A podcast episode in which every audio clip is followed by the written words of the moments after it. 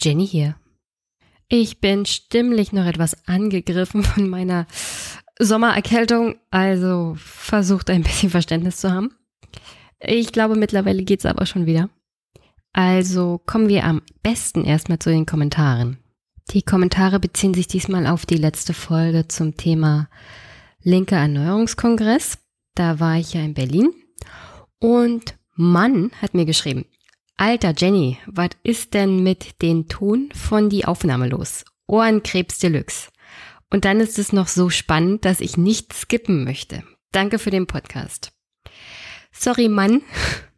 Äh, ich habe ein neues Gerät ausprobiert und habe mich aber auch schon mit Stefan Schulz darüber unterhalten. Es liegt offensichtlich daran, dass ich bei der letzten Folge den Anschluss nicht richtig gemacht habe bei meinem Computer. Das habe ich diese Folge abgestellt sozusagen und haben ordentlich angeschlossen. Ich hoffe, die Probleme mit der Technik haben sich damit erledigt und du kriegst keinen Ohrenkrebs mehr. Aber schön, dass du dich durchgekämpft hast. Und sag Bescheid, wenn der Ton immer noch so schlimm ist. Und La hat geschrieben, Frage als DL21-Mitglied. Woher kommt die Behauptung, ein Drittel der SPD-Mitglieder gehören dem Seeheimer Kreis an? Das geht gar nicht da er eine auf dem Bundestag Fraktion beschränkte Arbeitsgruppe ist und kein parteiinterner Verein. Oder wie ist das gemeint? Auch die Bezeichnung als Alleinherrscher finde ich unangebracht, da ihre Leute immer noch gewählt werden, was ich zwar falsch finde, dennoch ist es demokratisch.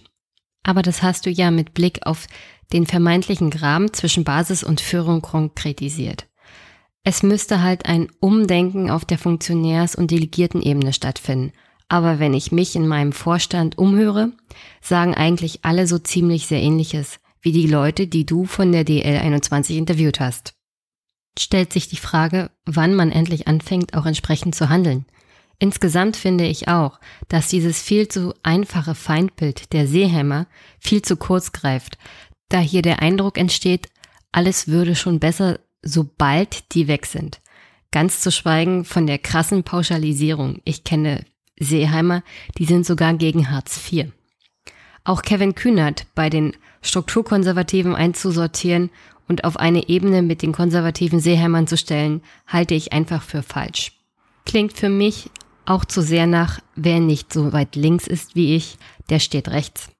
Da tut man genau das, was man angeblich verurteilt. Lieber bekämpft man sich unter Linken, DL21 gegen Jusos, als sich zusammen gegen konservative und neoliberale Kräfte zu stellen. Auch die restliche Kritik an Kevin ist an vielen Stellen unheimlich unsachlich. Thilo lügt sich selber in die Tasche, wenn er behauptet, Kevin hätte Hartz IV noch nie verurteilt.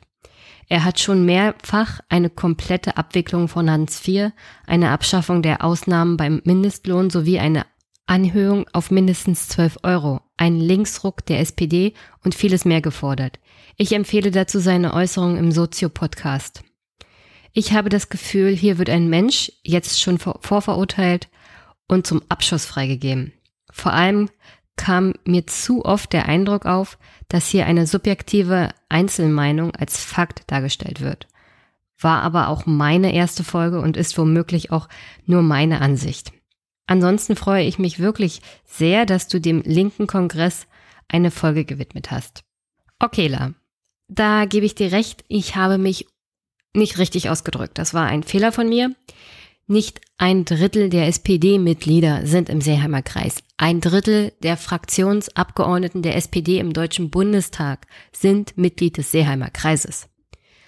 Dazu muss ich aber sagen, ich habe schon den Eindruck, dass die Seeheimer eher Schlüsselpositionen sowohl in der Fraktion auch ander, als auch anderweitig besetzen und sie dadurch eine viel höhere Macht innerhalb der Fraktion ausüben können und auch einen ganz anderen Einfluss auf die inhaltliche Ausrichtung der Partei dadurch haben.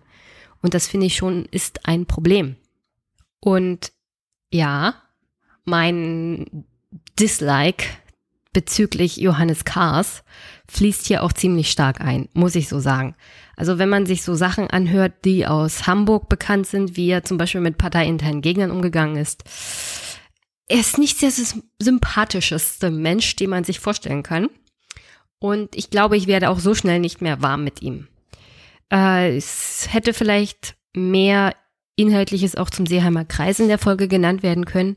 Aber da ich eigentlich den Seeheimern gerne mal eine extra Folge gönnen möchte, habe ich das in dem Fall nicht getan. Für meinen Fehler entschuldige ich mich trotzdem. Hätte nicht passieren dürfen, aber wir machen ja leider alle Fehler. Sind nicht perfekt. Und ich hoffe, dafür hast du Verständnis. Und zu den anderen Punkten, La. Ach, Kevin, ich hatte kein Problem mit Kevin, wenn ich das Gefühl hätte, dass er eine Haltung durch und durch vertritt. Ich meine, die Sache ist vor allem, er hat keine neuen Ideen. Das habe ich schon festgestellt, als er die Nogorgo-Kampagne in Berlin mit vorgestellt hat ähm, und verteidigt hat. Also das ist halt alles so ein bisschen altbacken. Ich sage nicht, dass er nicht links ist und dass er keine linken Ideen hat, aber die will er halt mit den alten Konzepten umsetzen. Zum Beispiel würde ich mich freuen, wenn die SPD mal auf den Zug aufspringen würde, die finanziellen Verteilungen zwischen Bund, Land und Kommunen neu, auf neue Füße zu stellen. Das heißt, den Kommunen direkt mehr Geld zuzuteilen. Das würde vor allem strukturschwachen Regionen oder abgehängten Regionen viel mehr helfen. Dann könnten die Kommunen selber entscheiden, in was investieren wir Geld, weil die Kommunen wissen so und so am besten, welche Probleme sie haben und wo das Geld am dringendsten gebraucht ist. Und kein Bürgermeister, Gemeindevorsteher oder Gemeindemitglied könnte sich leisten, da fehlerhaft Geld zu investieren. Weil die Bürger dann nämlich direkt auf der Matte stehen und dem Bürgermeister ihr, ihren Unmut kundtun. Das kenne ich selber aus der Stadtverordnetenversammlung. Wenn den Bürgern was nicht gefällt, sitzen sie in der nächsten Stadtverordnetenversammlung und dann geht's richtig ab. Und das ist leider im Bundestag nicht möglich. Es ist auch in den Landtagen nicht möglich. Und ich finde, es ist auch organisatorisch, glaube ich, Bundestag, Landtag eher schwierig. Und in der aktuellen Situation äh, würde das wahrscheinlich eher AfD-Mitglieder in den Bundestag spülen und das würde auch keinem konkret helfen. Aber das ist halt so. Ich hätte gerne mehr Geld für die Kommunen und da macht Kevin eine Absage. Der will lieber, dass der Bund weiterhin das Geld verteilt. Und ich finde aber, der Bund weiß nicht zwangsweise, wo das Geld am nötigsten gebraucht wird. Und da ist er mir ein bisschen zu altbacken halt. Aber das ist ja meine Meinung. Und ich finde schon, dass ich meine Meinung in meinem Podcast einfließen lassen kann. Ähm, aber ich nehme das mal auf. Und das hat aber nichts damit zu tun, dass ich denke, wer nicht so links ist wie ich, wobei ich eher sage, ich bin noch auf der Suche nach einer richtigen Orientierung parteilich und auch politisch. Das sehe ich genauso wie du. Jemanden dafür zu verurteilen, ist nicht richtig. Aber dann komme ich zum nächsten Punkt, was ich an Kevin kritisieren würde. Und das war die Wahl der Parteivorsitzenden. Also diese Entscheidung zwischen Andrea Nahles und Simone Lange. Ja, war absehbar, dass Simone Lange da nicht gewinnen würde. Und es gab mehrere Gründe. Ähm, allein auch schon die Tatsache, dass sie die Vorsitzende eines Vorstands gewesen wäre, der nicht mit ihr gearbeitet hätte. Hätte das unmöglich gemacht, dass sie Vorsitzende wird. Äh, mein Problem damit war, dass Kevin monatelang, wochenlang gegen diese GroKo-Entscheidung geredet hat. Auch kritisch gegenüber allen möglichen Sachen, die Andrea Nahles zum Beispiel als Arbeitsministerin mitgetragen und selber eingeführt hat, war. Und dann aber gesagt hat, ich wähle aber Andrea Nahles. Und das finde ich so inkonsequent. Also, selbst wenn er nicht für Simone Lange war, ich hätte mir gewünscht an der Stelle, dass er mal richtig Haltung bezieht und wenigstens sagt, ja, also ich sehe schon ein, dass wir Simone Lange jetzt nicht wählen können. Äh, das habe ich von ihm auch gar nicht erwartet. Was ich aber erwartet habe, ist, dass er sich aus der ganzen Sache wenigstens raushält und sagt, ich überlasse die Entscheidung den Delegierten und den Mitgliedern. Die müssen sagen, wo die SPD halt hingeht, mit welcher Entscheidung sie am besten zurechtkommt. Dann wäre Andrea Nahles trotzdem gewählt worden und ich würde Kevin für glaubwürdiger halten. Aber in dieser Situation und auf diese Art und Weise finde ich, hat er getan, was für ihn persönlich und für seine politische Karriere halt am besten war. Und dafür hätte ich auch Verständnis, wenn er das ehrlich so gesagt hätte. Wenn er gesagt hätte, ja, ich entscheide mich jetzt so und so, weil das ist auch gut für mich, für mein politisches Fortkommen und dann kann ich die Interessen der Jusos im Vorstand der SPD besser vertreten. Aber das hat er so direkt nicht gesagt. Und deswegen hinterlass, hinterlässt das doch einen so Beigeschmack, so ein Geschmäckle, dass ich finde, dass sich die SPD generell überhaupt nicht mehr leisten kann. Und ich dachte, Kevin weiß das, aber offensichtlich weiß Kevin das nicht. So viel dazu. Ähm, und sonst, ich würde auch gerne anderen Sachen einen Podcast widmen. Ich würde gerne zu anderen Parteitagen fahren, äh, Landesparteitage oder vielleicht, wenn die Seeheimer mal was machen. Aber die Sache ist, ich weiß es halt nicht immer. Dann sind Teile nicht öffentlich. Äh, ich habe so und so keinen Presseausweis und ich weiß in der Regel nicht, ob man mich da überhaupt zulassen würde. Und deswegen, also wenn du mal einen Vorschlag hast, wo ich auch hinfahren kann, beziehungsweise wo ich teilnehmen kann, immer her damit. Ich würde gern mit mehr Leuten reden, auch von den Seeheimern zum Beispiel, weil mich würde schon interessieren, was haben die denn zu sagen und warum machen die, was sie machen und wieso haben sie diese Einstellung, die sie haben und wieso denken sie, dass kleine Schritte manchmal besser sind als gar keine, beziehungsweise wieso diese Angst vor dem großen Wurf. Also der Podcast soll halt auch diese, also alle möglichen politischen Interessen, Gruppierungen auch mal zu Wort kommen lassen. Weil, wie gesagt, wenn man auf der Suche ist, dann möchte man so gut wie alle dazu hören. Ähm, ja, und sonst wünsche ich dir weiterhin viel Spaß bei dem Podcast und hör dir ruhig auch die anderen Folgen an. Und das war es erstmal mit den Kommentaren für diese Woche. Ich schulde euch noch einige Kommentare und eine Rückmeldung zu der Folge mit Philipp. Ich habe es nicht vergessen, das kommt extra, weil die Vielzahl der Kommentare würde einfach den Rahmen sprengen. Und ich habe hier heute eine Folge zum Thema Polizeiaufgabengesetz. Und ich würde sagen, es ist die NRW Edition. Und wenn ihr wissen wollt, was das Problem bei dem NRW-Polizeiaufgabengesetz ist, bleibt dran, es wird interessant.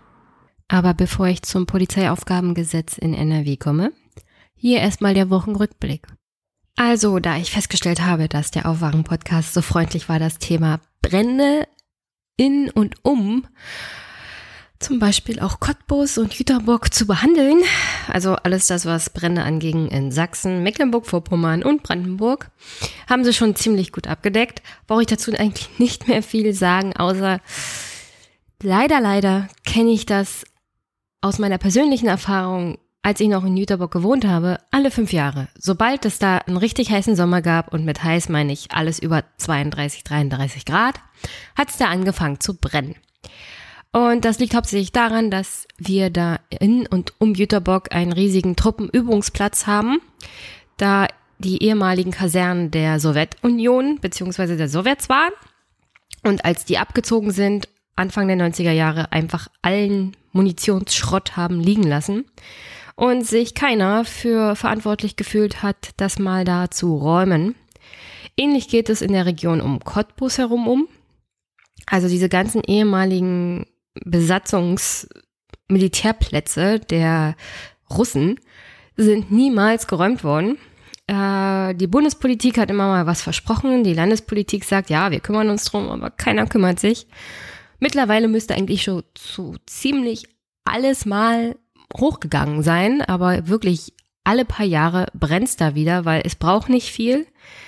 Ähm, der ganze Bereich ist so eine Art Sandwüste, also vor allem um Jüterbock herum, das ist wirklich, da gibt's eine Wanderdüne, die größte Wanderdüne in Europa. Äh, das ist einfach furztrocken. Und wenn es da richtig heiß wird, da braucht es dann wirklich nicht viel, ein Funken genügt und die Munition im Boden, naja, dann brennt es da lichterloh. Und deswegen bin ich ganz froh, dass es die letzten Tage dann richtig geregnet hat. Aber das hält halt nicht lange an. Es ist, das Wasser versickert einfach im Boden und dann wird es ganz schnell wieder ganz trocken und sobald es wieder heiß wird, brennt es da wieder. Und wenn der Sommer so bleibt, wie es ist, deswegen, also Leute, keine, kein Müll im Wald lassen, kein, keine angebrannten Zigarettenstummel irgendwo hinschnipsen. Da werde ich ganz, ganz aggressiv, wenn ich das auch nur höre, dass das so jemand macht. Weil es brennt schon von alleine ziemlich gut. Leider.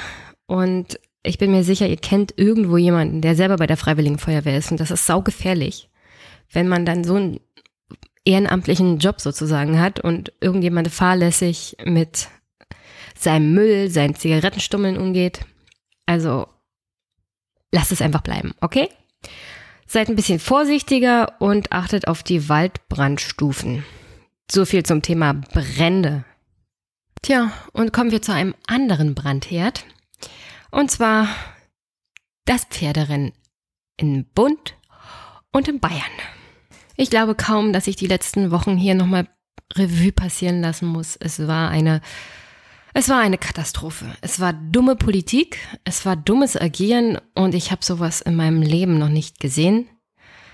Also ich dachte eigentlich, Politiker können gar nicht so schlecht agieren, ohne daraus Konsequenzen ziehen zu müssen.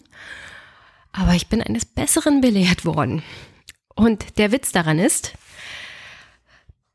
abgesehen von den mangelnden Konsequenzen, agiert momentan Markus Söder so, als wäre nichts gewesen, als würde die AfD sich jetzt von selbst erledigen und als wäre der Scheinkompromiss zwischen Horst Seehofer und Kanzlerin Angela Merkel das große Ziel gewesen, das alle erreichen wollten.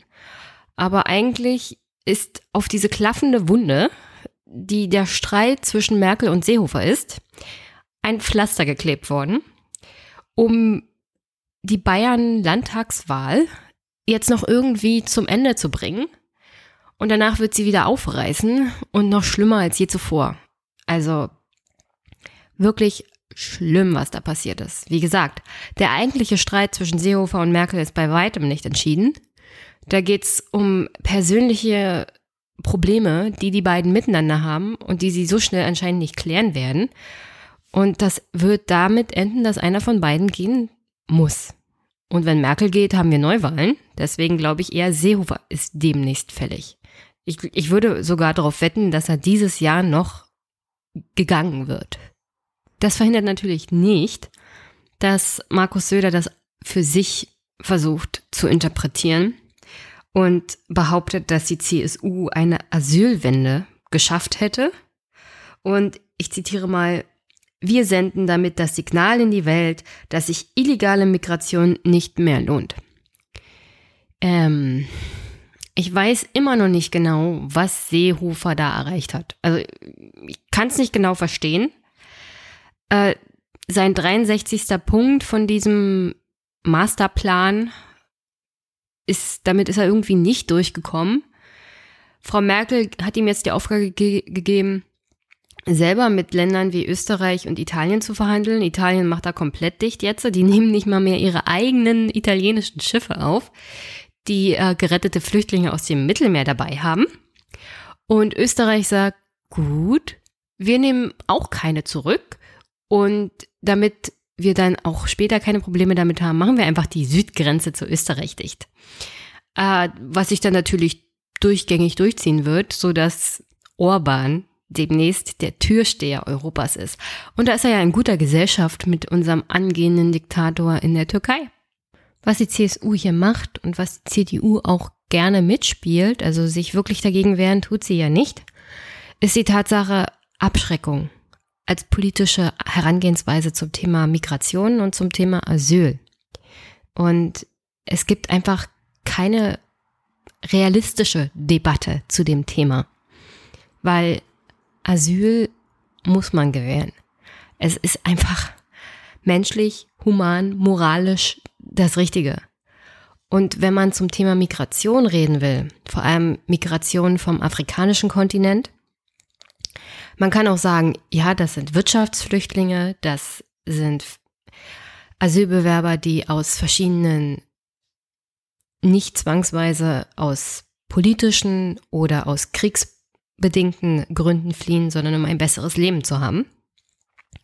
Und dann muss man darüber reden, wie wie man an dieses Thema herangeht. Weil ich glaube schon, dass der einzig richtige Weg für dieses Problem die Verbesserung der, Verbesserung der Lebensverhältnisse, und zwar extreme Verbesserung der Lebensverhältnisse in Afrika selbst ist, sodass die Leute nicht von dort weg fliehen müssen. Aber die CDU, CSU haben sich jetzt geeinigt auf das komplette Thema ja Abschreckung. Also wer herkommt, wird zurückgeschickt oder zur Not in Lager gesteckt oder ertrinkt halt im Mittelmeer. Wir machen uns ja die Hände nicht schmutzig, das machen die Italiener und wenn es soweit ist, die Spanier oder die Griechen und die Türken. Wir sind ja da fein raus. Ähm, ja, ist keine Lösung und ist zutiefst abartig, aber wir haben bayerische Landtagswahl. Also ignorieren wir das jetzt einfach mal, oder was? Also was da in Berlin abgeht, fehlt mir jedes Verständnis für. Und mittlerweile fehlt nicht nur mir dieses Verständnis, sondern offenkundig auch den Wählern. Denn diese ganzen Theaterfestspiele um das Thema Wer gewinnt, Horst Seehofer oder Angela Merkel, bei diesem 63. Punkt von 63 Punkten auf einem Masterplan, den die meisten, selbst wenn er jetzt raus ist, noch gar nicht gelesen haben und auch nicht so richtig verstehen. Ähm, also dieser Streit hat dazu geführt, dass mittlerweile die AfD bei, bei nach der aktuellen Umfrage auf 17 beziehungsweise 16 Prozent kommt. So in dem Dreh sind die letzten Umfragen. Und je nach Umfrageinstitut entweder gleichzieht mit der SPD oder kurz davor ist, mit ihr gleichzuziehen. Äh, wobei ich glaube, wenn jetzt Bundestagswahl wären, würde die SPD hinter der AfD landen. Und das verdanken wir alles Horst Seehofer und der CSU in Bayern. Herzlichen Dank dafür. Ähm, problematisch für die SPD ist vor allem, weil sie sich aus diesem ganzen Thema rausgehalten hat und ihr einzigster Beitrag bis kurz vor Schluss war eine Europaflagge auf dem Willy Brandt-Haus, was kein Beitrag war. Die CDU hat sich da, na sagen wir es mal so, Angela Merkel hat das gut gehandhabt. Also in der Situation so gut es halt ging. Sie hat dafür gesorgt, dass die Regierung zusammenbleibt. Sie hat einigermaßen nachgegeben, aber nicht wirklich. Und die Aufgabe, diese Politik jetzt umzusetzen, die Horst haben wollte, ist jetzt Horst Aufgabe. Daran wird er phänomenal scheitern. Und dieses Masterplanpapier ist alles nur kein Masterplan und im Endeffekt nur ein Stückchen Papier, aus dem er gar nichts machen kann. Denn alle, die sich nach der offiziellen Bekanntgabe dazu geäußert haben, und selbst Horst Seehofer musste das bekannt geben, äh, dieses Papier ist kein Plan der Koalition. Das heißt, ich habe es ja gesagt, alles, was an Politik durch die Regierung umgesetzt wird, muss auch durch den Koalitionsausschuss beziehungsweise durch das Kabinett abgestimmt und befürwortet werden. Und offensichtlich kriegt er dafür keine Mehrheit im Kabinett und schon gar nicht im Koalitionsausschuss. Das heißt, es ist ein Papier von Horst Seehofer, sein Masterplan, der zu überhaupt nichts Konkreten führen wird, weil keiner diesem Stückchen Papier zustimmen wird. Und jetzt müssen wir mal sehen, wie weit er das damit noch treiben kann. Im Großen und Ganzen ist er jetzt zahnloser Tiger. Angela Merkel hat die Regierung zusammengehalten und über kurz oder lang wird die CSU sich überlegen müssen, ihn zu ersetzen. Beziehungsweise, wenn es soweit kommt, wird die CDU sicherlich jemanden von der CDU als Innenminister haben wollen, um in Zukunft auf solche Situationen verzichten zu können. Aber um das Pferderennen zu komplementieren. Die letzte Umfrage besagt, wie gesagt, Folgendes. CDU, CSU kämen auf 30 Prozent, SPD 17, AfD 17, Grüne 12, FDP 9, Die Linke 9 und sonstige 6 Prozent. Das heißt, in dieser Konstellation würde auch die Große Koalition nicht mehr mehrheitsfähig im Bundestag sein. Es käme praktisch keine Regierung zustande unter vier Parteienbeteiligung. Minderheitenregierung ist natürlich immer möglich, aber wie gesagt, davor haben sie ja irgendwie alle Angst. Wie war noch die Wortwahl? Das würde zu instabiler Regierung führen und zu Chaos? Äh, ich glaube, mehr Chaos, als wir jetzt haben, geht schon kaum noch. Und bevor wir zum Zwischenstand des Pferderenns auf bayerischer Landesebene kommen, können wir uns ja gerne nochmal die Frage stellen, wie ist es überhaupt so weit gekommen? Naja, sowas kommt von sowas. Wenn eine konservative Partei wie die CSU die Rechten nachäfft, begibt sie sich damit in einen Unterbietungswettkampf, den sie von vornherein eigentlich als verloren abschreiben kann, aber sie macht es trotzdem. Denn erinnern wir doch mal, Kontingente beim Familiennachzug, das findet die AfD unnötig. Die will nämlich gar keinen Familiennachzug. Und deswegen hat die CSU da schon verloren. Aber machen wir weiter. Transitzentren an der deutschen Grenze. Die AfD fordert die Schließung des Brenners. Kriminalisierung von Seenotrettern. Die AfD hat schon Anzeige erstattet gegen verschiedene Seenotrettungsorganisationen und einzelne Teilnehmer der Seenotrettung wo immer die auf rechts gebürstete CSU meint, das Bauchgefühl der Wähler in der politischen Landschaft mit politischen Handeln untersetzen zu müssen. Die AfD ist mit wirklich einer drastischen, menschenverachtenden Haltung noch länger dabei und unterbietet das politische Handeln und die politischen Forderungen der CSU noch mehr. Da gibt's noch mehr menschenverachtende Haltung, da gibt's noch verachtendere politische Forderungen. Und deswegen diesen Wettkampf um die schlimmstmögliche abschreckende Politik kann die CSU einfach gar nicht gewinnen, weil die AfD da immer noch einen drunter setzt. Also man könnte sagen draufsetzt, aber ich sag mal drunter setzt, weil sie diese eigentlich moralische Grenze immer unterbieten kann und auch immer unterbieten wird. Und deswegen plakatiert sie ja auch bei dem Thema Asyl oder Integration oder alles das, was mit diesem Thema zu tun hat, mit Wir sind das Original.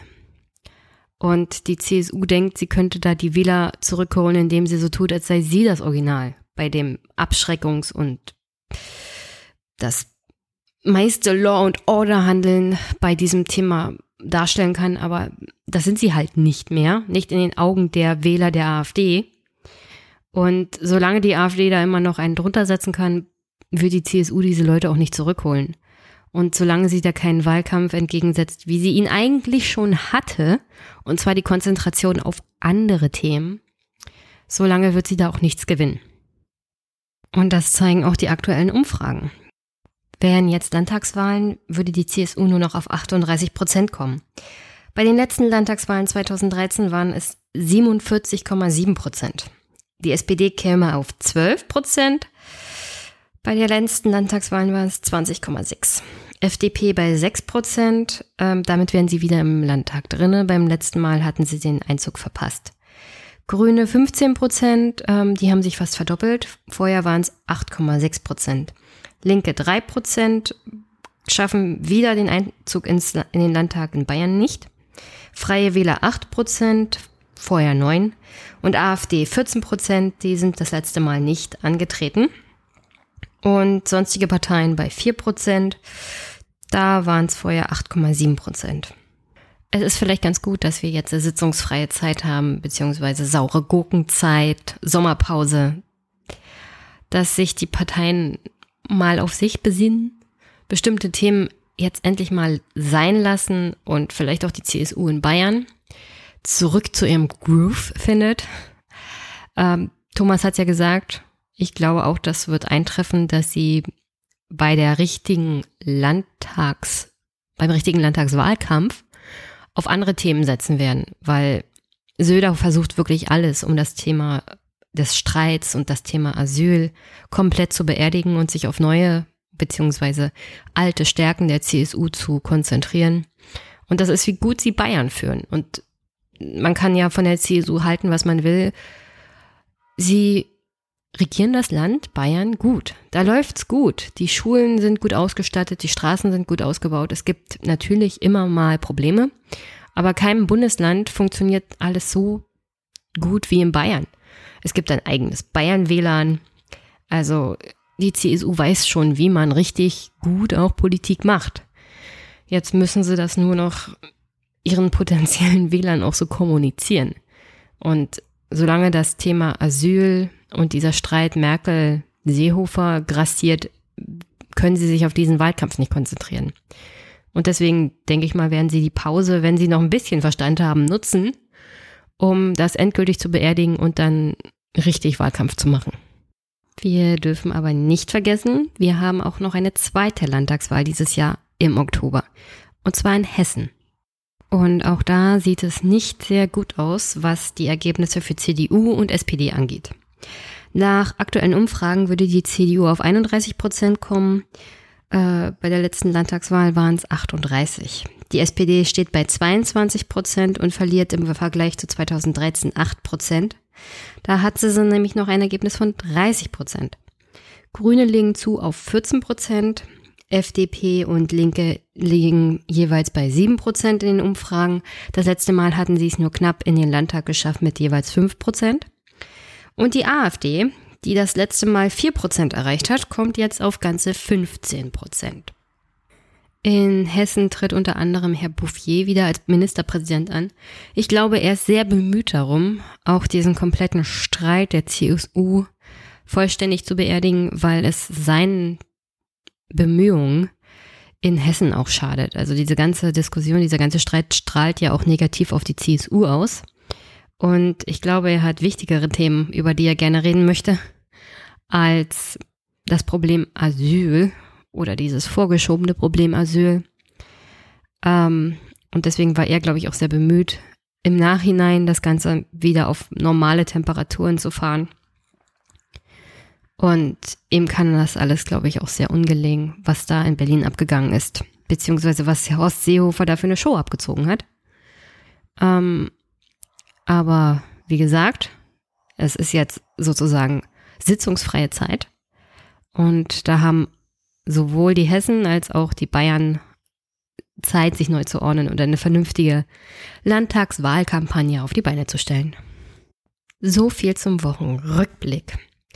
Und jetzt, wie versprochen, geht's um das Polizeigesetz bzw. Polizeiaufgabengesetz in Nordrhein-Westfalen. Dieser Trend der Überarbeitung des Polizeigesetzes in den verschiedenen Bundesländern hat ja richtig angefangen in Bayern. Dieses neue Polizeiaufgabengesetz hat ja öffentlichen Druck bekommen, beziehungsweise öffentliche Gegenwehr, so dass die bayerische Landtagsfraktion der CSU mittlerweile gezwungen ist, das sozusagen zurückzunehmen und doch ein bisschen zu überarbeiten.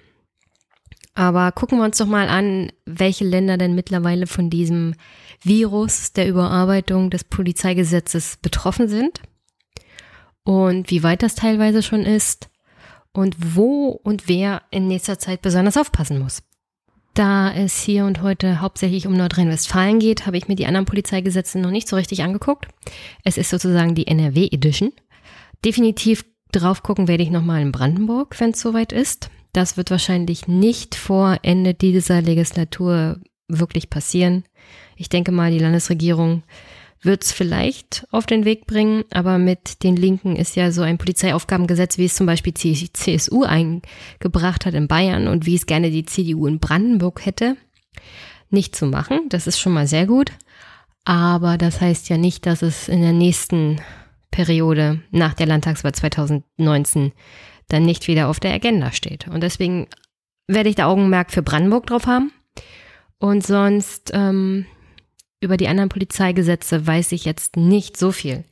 Ich kann nur sagen, dass zum Beispiel Baden-Württemberg es schon beschlossen hat mit dem Titel Gesetz zur Änderung des Polizeigesetzes.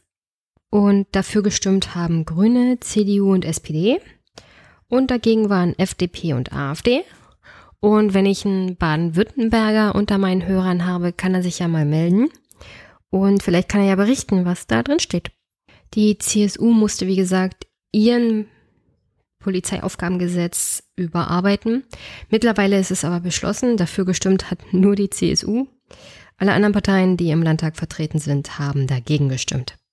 In Berlin ist die Überarbeitung des Polizeigesetzes in Planung. Es gibt noch keine Entwürfe, es gibt noch keine genauen Details dazu.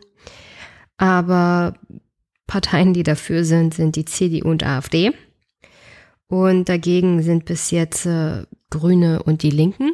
Also die meisten Parteien sozusagen haben ein Problem damit, wenn sie in der Opposition sind, dass das Polizeiaufgabengesetz überarbeitet wird. Wenn Sie an der Regierung sind, soweit bin ich jetzt schon vorgedrungen, machen Sie dann bei der Mitarbeit schon gerne mit und sind dann auch dafür. Wie gesagt, außer in Brandenburg, die Linke ist nicht für eine Verschärfung des Polizeigesetzes, obwohl sie hier bei uns an der Regierung sind. Und wie gesagt, in Brandenburg ist ein neues Polizeigesetz in Arbeit, beziehungsweise die Anpassung des Polizeigesetzes. Und derzeit arbeitet die rot-rote Landesregierung in Brandenburg an einem Gesetzentwurf zum Polizeigesetz. Der liegt aber moment, also momentan noch nicht vor. Äh, die CDU hatte einen Entwurf eingebracht in den Landtag und ist damit gescheitert. Äh, hauptsächlich auch deswegen, weil sie sich ein Polizeigesetz in Brandenburg wünscht, wie es die CSU in Bayern eingeführt hat. Auch in Hamburg ist die Überarbeitung des Polizeigesetzes in Planung. Es gibt noch keinen Titel dafür, aber in ersten Entwürfen wird die Einrichtung eines gemeinsamen Zentrums zur Telekommunikationsüberwachung der Bundesländer Hamburg, Bremen, Mecklenburg-Vorpommern, Niedersachsen und Schleswig-Holstein genannt. Was so viel heißt wie Geheimdienstarbeit der Polizei. Also zentrale Telekommunikationsüberwachung durch die Polizei. Ah, was ich davon halte, könnt ihr euch ungefähr denken. Und welche Partei ist die Regierungspartei in Hamburg? Ja, genau, die SPD. Aber dieses Vorgehen passt auch so schön in dieses neue Konzept. Wir regieren und sind zuverlässig. Wir sind die neue Law and Order Partei in Deutschland. Ich weiß nicht. Also die SPD verweigert sich ja jeglicher Zusammenarbeit auf Bundesebene mit den Linken, aufgrund teilweise auch mit der Begründung wegen in ihrer SED-Vergangenheit. So, die Linke würde sowas nicht machen. Also zum Beispiel in Brandenburg ist sie dezidiert gegen solche Geheimdienstarbeit durch die Polizei.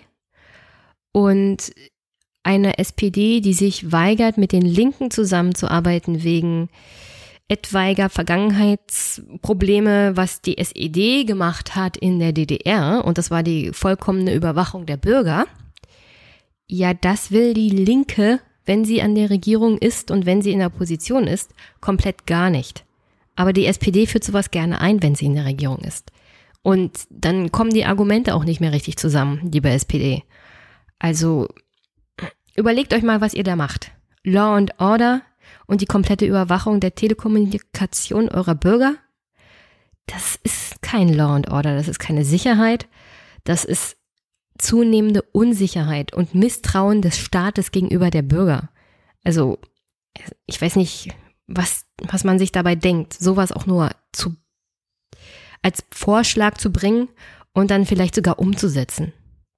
In Hessen wird an zwei Gesetzen gearbeitet. Das eine ist das Gesetz zur Neuausrichtung des Verfassungsschutzes in Hessen und das Hessische Gesetz über die öffentliche Sicherheit und Ordnung. Eingebracht wurde das unter anderem von CDU und Bündnis 90 Grünen.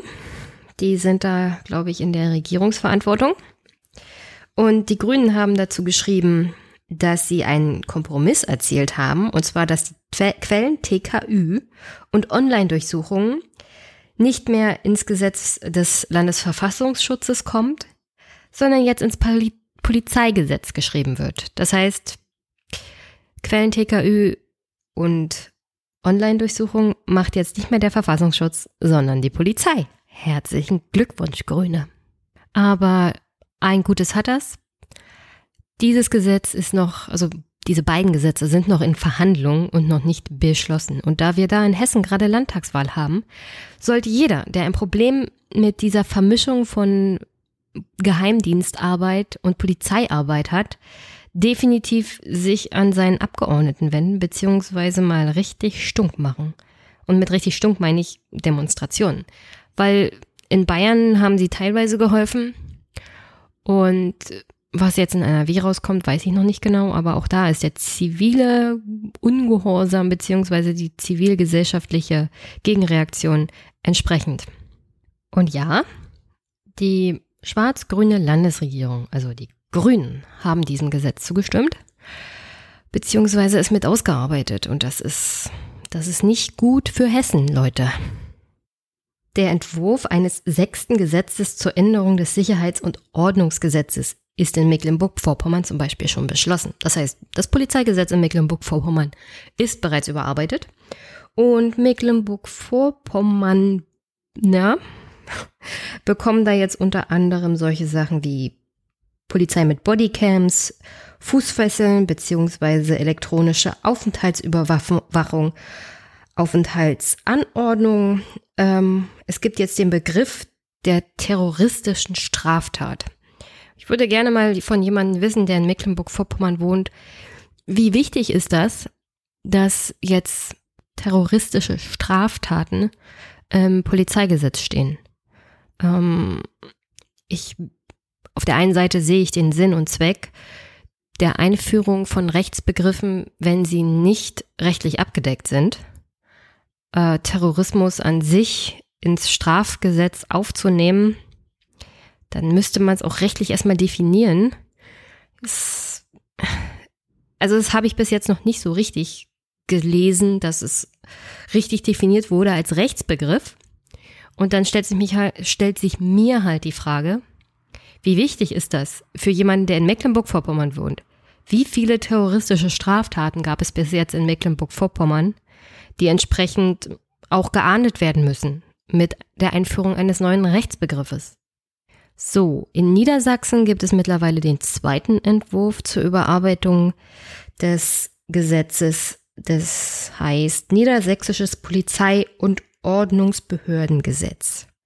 Und dafür sind im Großen und Ganzen CDU und SPD. Und das Problem hierbei ist nicht die Straftatverfolgung, sondern hauptsächlich wie bei den meisten anderen Polizeigesetzen, die jetzt auf Länderebene eingeführt wird, dass es hier um Präventivmaßnahmen geht. Und ich meine nicht Kriminalitätsprävention auf sozialarbeitsmäßiger Ebene, sondern Überwachung schon im Vorfeld oder auch ausgelegte Videoüberwachung auf größeren Plätzen, wobei man darüber immer diskutieren kann. Ähm, dann längere Verhaftungszeiten, also beziehungsweise selbst wenn keine Straftat in dem Sinne vorliegt, sondern allein schon der Verdacht einer möglichen Vorbereitung einer Straftat können Menschen längerfristig in Polizeigewahrsam gehalten werden. Und das war in Teilen der Gesetze bisher nicht so lange. Und ähm, dazu komme ich dann noch zum beim bei der Besprechung des NRW-Polizeigesetzes. Also im Großen und Ganzen kann man sagen, es geht hier um Prävention durch hartes Durchgreifen im Vorfeld. Und dann ist es auch teilweise auf bestimmte Bevölkerungsschichten beziehungsweise Personen begrenzt, die es dann besonders hart treffen würde. Zu NRW komme ich, wie gesagt, später. In Rheinland-Pfalz wurde ein neues Polizeigesetz mit dem Titel Landesgesetz zur Änderung des Polizei- und Ordnungsbehördengesetzes beschlossen. Äh, dafür waren SPD, FDP und Grüne, dagegen CDU und AfD. Die Landesbeauftragte für Datenschutz hat in Rheinland-Pfalz Folgendes zu dem neuen Polizeigesetz in Rheinland-Pfalz gesagt. Und ich zitiere. Der vorliegende Entwurf der Regierungsfraktion für die Änderung hält sich im Rahmen des rechtsstaatlich Tragbaren. Eine Reihe von Detailregelungen können sicherlich noch im Sinne der Freiheitssicherung verbessert werden. Der Entwurf hält aber insgesamt dem Druck stand, angesichts einer schwierigen Sicherheitslage voreilig die Freiheiten aller in überzogenen Maße einzuschränken. Zitat Ende. In dem rheinland-pfälzischen Gesetz sind vorgesehen eine Reihe von Verschärfungen in Bezug der Videoüberwachung im Rahmen von Gefährdern, Kfz-Kennzeichenerfassung, Bodycams und Dateien der Polizei.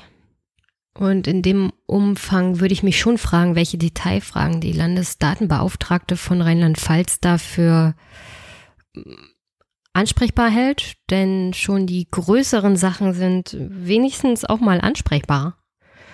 Aber okay. Also halt Bodycams. Das Problem mit Gefährdern wird angegangen in Rheinland-Pfalz. Wobei ich jetzt immer noch nicht weiß, was das eigentlich ist. Aber dazu noch später. Ähm, die Datenbeauftragte lobte in diesem Sinne, dass es in diesem Gesetz nicht zur Einführung von der sogenannten Fußfessel oder zur Vorratsdatenspeicherung kommt und lobte dann die rheinland-pfälzische Landesregierung dafür, dass sie doch unter dem geblieben ist, was andere Länder eingeführt haben. Wobei ich jetzt gerade im Bereich Freiheitsrechte und Polizeimaßnahmen nicht feiern würde, nicht so schlimm zu sein wie alle anderen. Also das ist jetzt kein Maßstab. Ich fand eigentlich das Polizeigesetz, das die Länder bisher hatten, ausreichend. Ähm und also bei dieser ganzen Diskussion geht es ja immer um Sicherheit. Und es konnte noch keiner genau definieren, was denn jetzt äh, die Sicherheit der Bürger gefährdet und warum bestimmte Rechtsbegriffe eingeführt werden müssen oder nicht. Vielleicht hätte ich mehr Verständnis für bestimmte neue Maßnahmen in diesen Polizeigesetzen, wenn mal jemand erklären würde, warum das so und so notwendig ist. Aber dazu kommt halt keiner. Es gibt dieses Totschlagargument Sicherheit und Ordnung und das war's dann. Im Saarland wiederum wird ein baldiger Gesetzesentwurf erwartet und der soll sich wohl an dem Gesetz aus Bayern orientieren. In Sachsen wiederum gibt es einen Referentenentwurf, noch keinen Gesetzesentwurf im Landtag. Aber dieser Referentenentwurf ist schon ziemlich umfangreich. Da wird äh, für die Polizei, für das Polizeigesetz in Sachsen dann schon einen Rundumschlag gemacht. Also es wird alles Mögliche abge, abgedeckt über die Aufgaben, Organisation, Datenschutz und Befugnisse im Rahmen der Gefahrenabwehr. In Sachsen-Anhalt ist man dagegen ein bisschen weiter. Mittlerweile wird da ein Gesetzesentwurf im Landtag besprochen. Der hat zum Inhalt zum Beispiel die Regelung zum Einsatz von Elektri elektronischen Fußfesseln, Meldeauflagen, Kontaktverboten und die Behandlung von Gefährdern und Gefährderinnen. Und zum Abschluss zu Schleswig-Holstein. Da ist bisher nur bekannt, dass noch in 2018 eine Anpassung des Polizeigesetzes erfolgen soll. Es gibt da aber noch nichts Konkretes und da ist auch noch nichts weiteres bekannt. Anders sieht es mit der Gesetzgebung in NRW aus.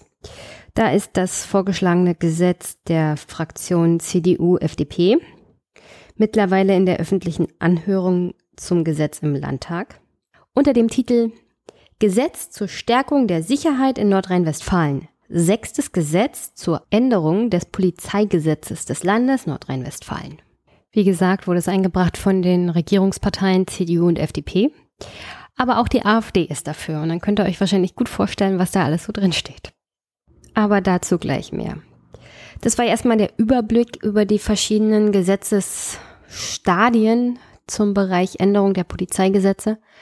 Wie gesagt, ich kenne mich nicht bei allen aus. Ich habe mich jetzt bloß in NRW drauf konzentriert, weil unter anderem meine Nicole bei einer Demo dazu war und mir auch Material zur Verfügung gestellt hat.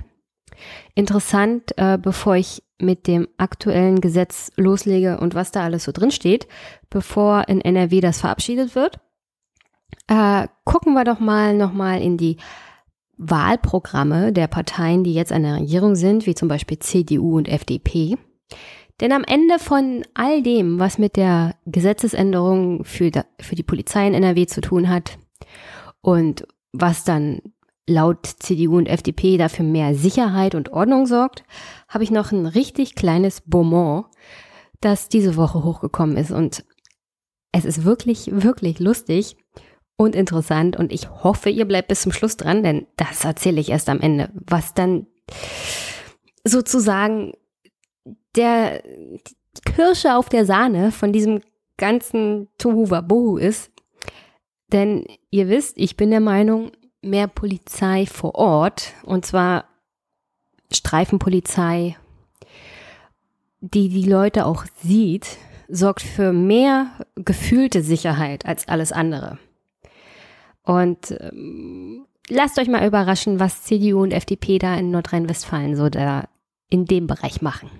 Auf alle Fälle hat Armin Laschet unter anderem als Wahlkämpfer mit seinem Programm Zuhören, Entscheiden, Handeln zum Thema innere Sicherheit damals noch versprochen, und ich zitiere aus dem Wahlprogramm, Stärkung der Polizei durch Einstellung von mehr Polizisten, die Ausweitung der Ausbildungskapazitäten an Polizeischulen, verbesserte Terrorbekämpfung durch stärkere Überwachung von Gefährdern, bessere Bekämpfung der Einbruchskriminalität durch Einführung der Schleierfahndung, die bereits in 13 anderen Bundesländern erfolgreich funktioniert. Also bevor es hier weitergeht. Das Thema innere Sicherheit war das allererste in diesem Wahlprogramm der CDU für die Landtagswahlen NRW 2017. Es war sozusagen, sozusagen das aller, allerwichtigste Thema. Und da stehen dann weitere Sachen drin, wie zum Beispiel die Einführung von Werkzeugen, die das Predictive Policing unterstützen, also so eine Art, ich weiß nicht, Vorhersage von Kriminalität und sozusagen kriminelles Handeln verhindern, bevor es passiert. Ich weiß nicht, das hat so irgendwie was von Wahrsagen. Aber okay. Und das hier ist noch interessant. Da steht in dem Wahlprogramm, wir werden No-Go-Areas in Nordrhein-Westfalen nicht dulden. In manchen Großstädten unseres Landes haben sich Straßenzüge und Stadtteile zu Gegenden entwickelt, in die sich die Polizei nur noch in Mannschaftsstärke und Bürgerinnen und Bürger gar nicht mehr hineintrauen. Dort ist die Durchsetzung des Gewaltmonopols des Staates akut gefährdet. Polizeigewerkschafter sprechen in diesem Zusammenhang von No-Go-Areas und rechtsfreien Räumen. Diese Stadtteile haben oftmals auch mit sozialer Verwahrlosung und dem Problem sogenannter Schrottimmobilien zu kämpfen. Wir sind sicher, durch klare Konzepte und ein beherztes Eingreifen kann die Politik die Entstehung von No-Go-Areas wirksam bekämpfen und einen Beitrag dazu leisten, aus Problemvierteln mittelfristig wieder lebenswerte Stadtquartiere zu machen. Ich bezweifle nicht, dass es das Problem vor allem in Großstädten gibt, der, ich würde es mal Ghettoisierung nennen. Ähm, also dieses Problem gibt es schon. Da, wo die Ärmsten leben, weil woanders können sie sich keine Wohnung oder ein Haus leisten. Vor allem in Städten ist es ja dann die Wohnung. Da ist dann größtenteils auch eher Kriminalität anzutreffen, weil dort in der Regel auch eher ärmere Leute sind und eher ärmere Leute, und das ist jetzt kein Vorurteil, sondern statistisch glaube ich auch belegt, eher in ärmeren Gegenden ist Kriminalität eher höher als woanders. Aber die CDU will da halt in NRW vor allem im Bereich Clankriminalität und Rockerbandenkriminalität entsprechend mit Null-Toleranz-Strategien rangehen und Law and Order machen. Von Sozialpolitik ist hier in diesem Wahlprogramm bei dem Thema eher nicht viel zu lesen. Was Sie aber in dem Wahlprogramm schon angekündigt haben, ist das aktuelle Polizeigesetz, das Sie mittlerweile im Landtag besprechen und das Sie wahrscheinlich in NRW auch einführen werden. Und da heißt es dann, wir geben der Polizei die notwendigen Ermittlungswerkzeuge. Das heißt auch, wir werden eine gesetzliche Grundlage für die Durchführung verdachtsunabhängiger Personenkontrollen, also Schleierfahndung, im Polizeigesetz verankern. Und weiter geht's. Wir wollen die Videoüberwachung auch mit auf Mustererkennung beruhende Kameratechnik auf Orte ausweiten, an denen kriminalitätsbegünstigte Faktoren vorliegen also hier stehen Sachen drinne, keine Ahnung, was das bedeutet. Aber ich habe so das Gefühl, sie wollen Videoüberwachung in vor allem den Bereichen einführen, wo sie die meiste Kriminalität vermuten. Und das sind die Gegenden, in denen die größte Armut, Armut herrscht und wo in der Regel auch eher Leute mit Migrationshintergrund leben. Hm. Ach, hier, wir wollen die Möglichkeit der akustischen Wohnraumüberwachung sowie die Online-Durchsuchung als polizeigesetzliche Befugnis und das Polizeigesetz aufnehmen. Wir wollen sogenannte Bodycams, also Minikameras, die Polizeibeamte auf Schultern tragen, einführen. Und ein weiteres Ding, was Sie vorher angekündigt haben und was Sie jetzt umsetzen, die zunehmende Gewalt gegen Polizeibeamte und die steigende Aggressivität von Tätern machen die flächendeckende Einführung von nicht tödlichen Distanzwaffen, Taser oder ähnlich wirksame Instrumente für unsere Polizei notwendig.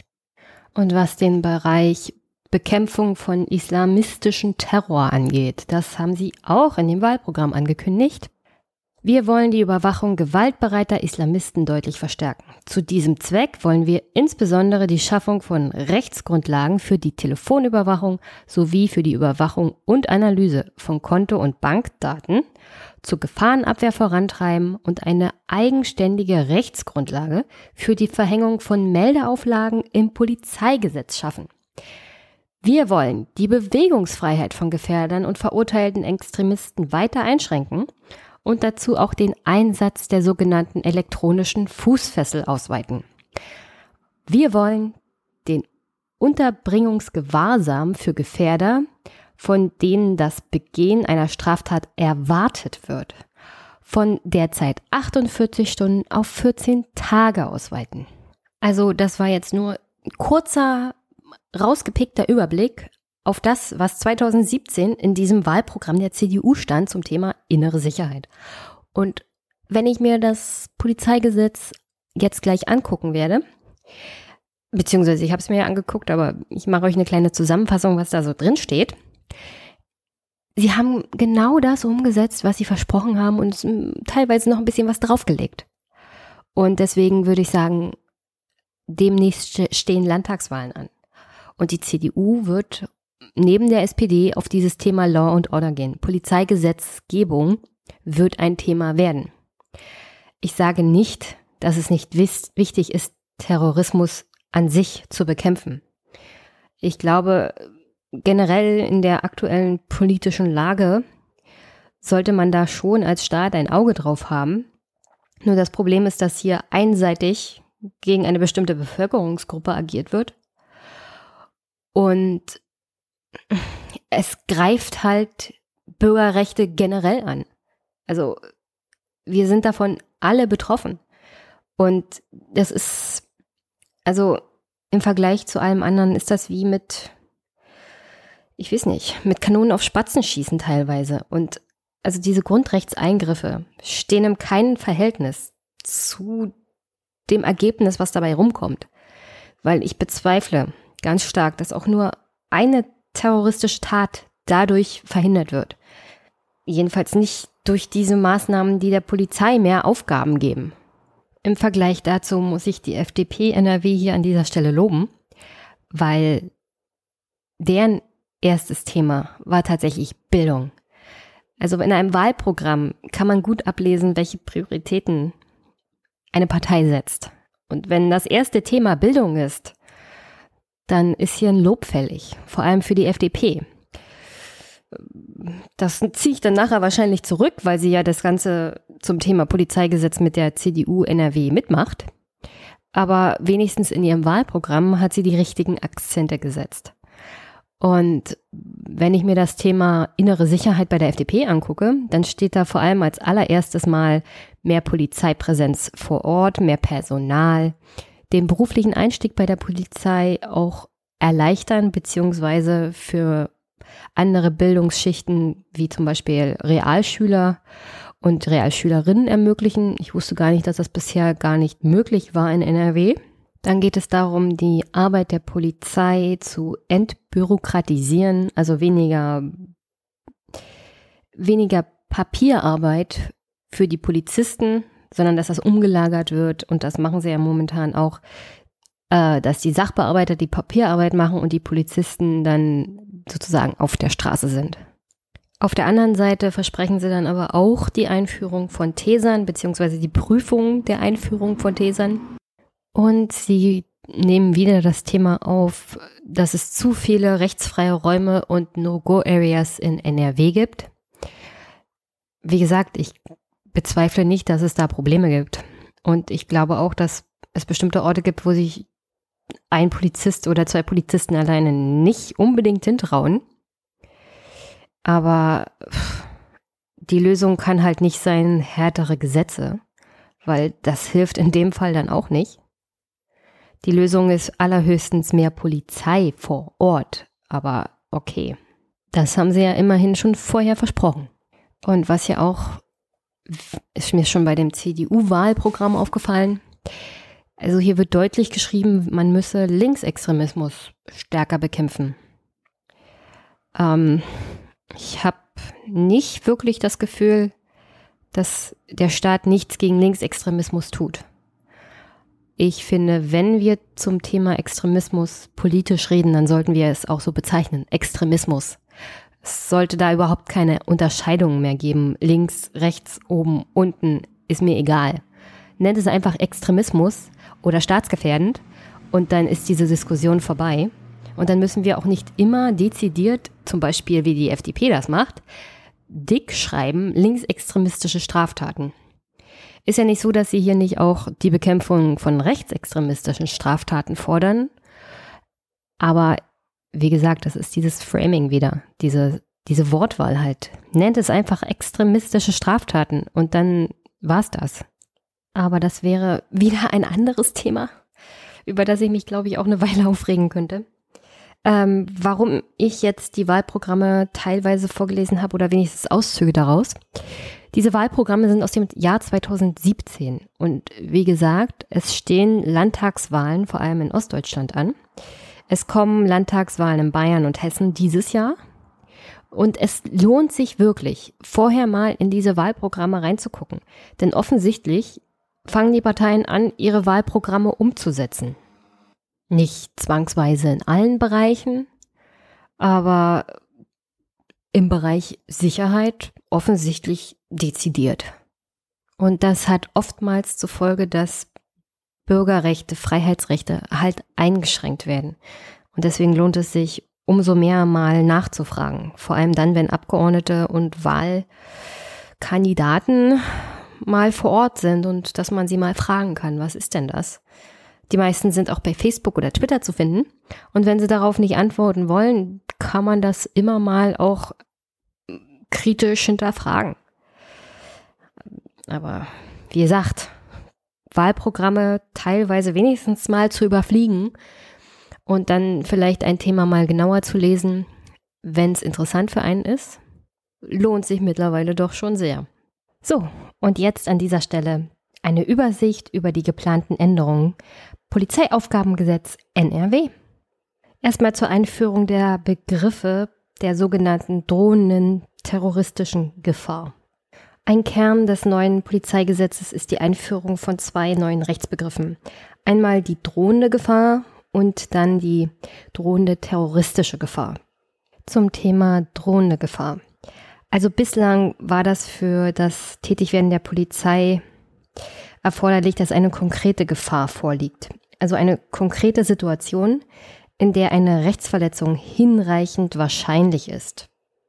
Aber auf Grundlage des vorliegenden Entwurfs soll stattdessen, so jedenfalls die Gesetzesbegründung, für eine polizeiliche Maßnahme nur noch erforderlich sein, dass in Klammern im Einzelfall hinsichtlich einer Person bestimmte Tatsachen die Annahme rechtfertigen, dass die Person innerhalb eines absehbaren Zeitraums auf eine zumindest ihrer Art nach konkretisierte Weise eine Straftat von erheblicher Bedeutung begehen wird.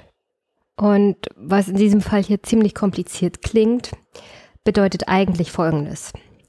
Ist bislang das Vorliegen einer Gefahr erforderlich, reicht es in Zukunft aus, dass die Gefahr einer Gefahr besteht. Also wir sind hier dezidiert im Bereich Minority Report. Also es könnte sein, dass eine Gefahr von einer Person ausgeht und das reicht schon aus, dass die Polizei in Zukunft tätig werden kann. Jedenfalls nach diesem Gesetzesentwurf in NRW. Und aufgrund dieser eher konturlosen Begriffsbenennung einer sozusagen drohenden Gefahr darf nach diesem Gesetzesentwurf der Landesregierung dann auch die Polizei in Zukunft unter anderem Folgendes tun. Personen inhaftieren, Menschen mittels Aufenthaltsverboten und Geboten befehlen, einen Ort nicht zu verlassen oder nicht aufzusuchen. Personen verbieten, andere Personen zu kontaktieren und den Aufenthalt einer Person zu überwachen. Problematisch bei dem Ganzen ist auch Folgendes. Also aufgrund dieser wirklich Unbestimmtheit, dieser nebligen Formulierung wird hier vermischt. Und zwar ganz stark die Aufgabenbereiche der Polizei und des Verfassungsschutzes bzw. Geheimdienstes auf Landesebene. Das geht so teilweise ineinander über. Die Polizei ähm, nimmt Aufgaben geheimdienstlicher Art und Weise wahr. Und da sind wir in einem Bereich ähm, der Spekulation und der Interpretation, weil jeder, der aus dem Muster fällt oder aus dem Raster nicht ganz Mainstream ist, könnte Opfer von diesen polizeilichen Maßnahmen werden. Und äh, ich, ich weiß nicht, wie dezidiert das also geregelt ist. Weil wenn die Polizei den Anschein hat oder die Vermutung hat, dass eine Gefahr ausgehen könnte, äh, das kann sozusagen jeden betreffen. Und der Umfang des Eingriffs auf die Freiheitsrechte jedes einzelnen Menschen, der davon betroffen ist, ist wirklich beängstigend. Und jeder, der denkt, ach, das betrifft mich doch nicht, das ist doch was für Muslime und für Ausländer und Migranten und das sind so und so alles Terroristen.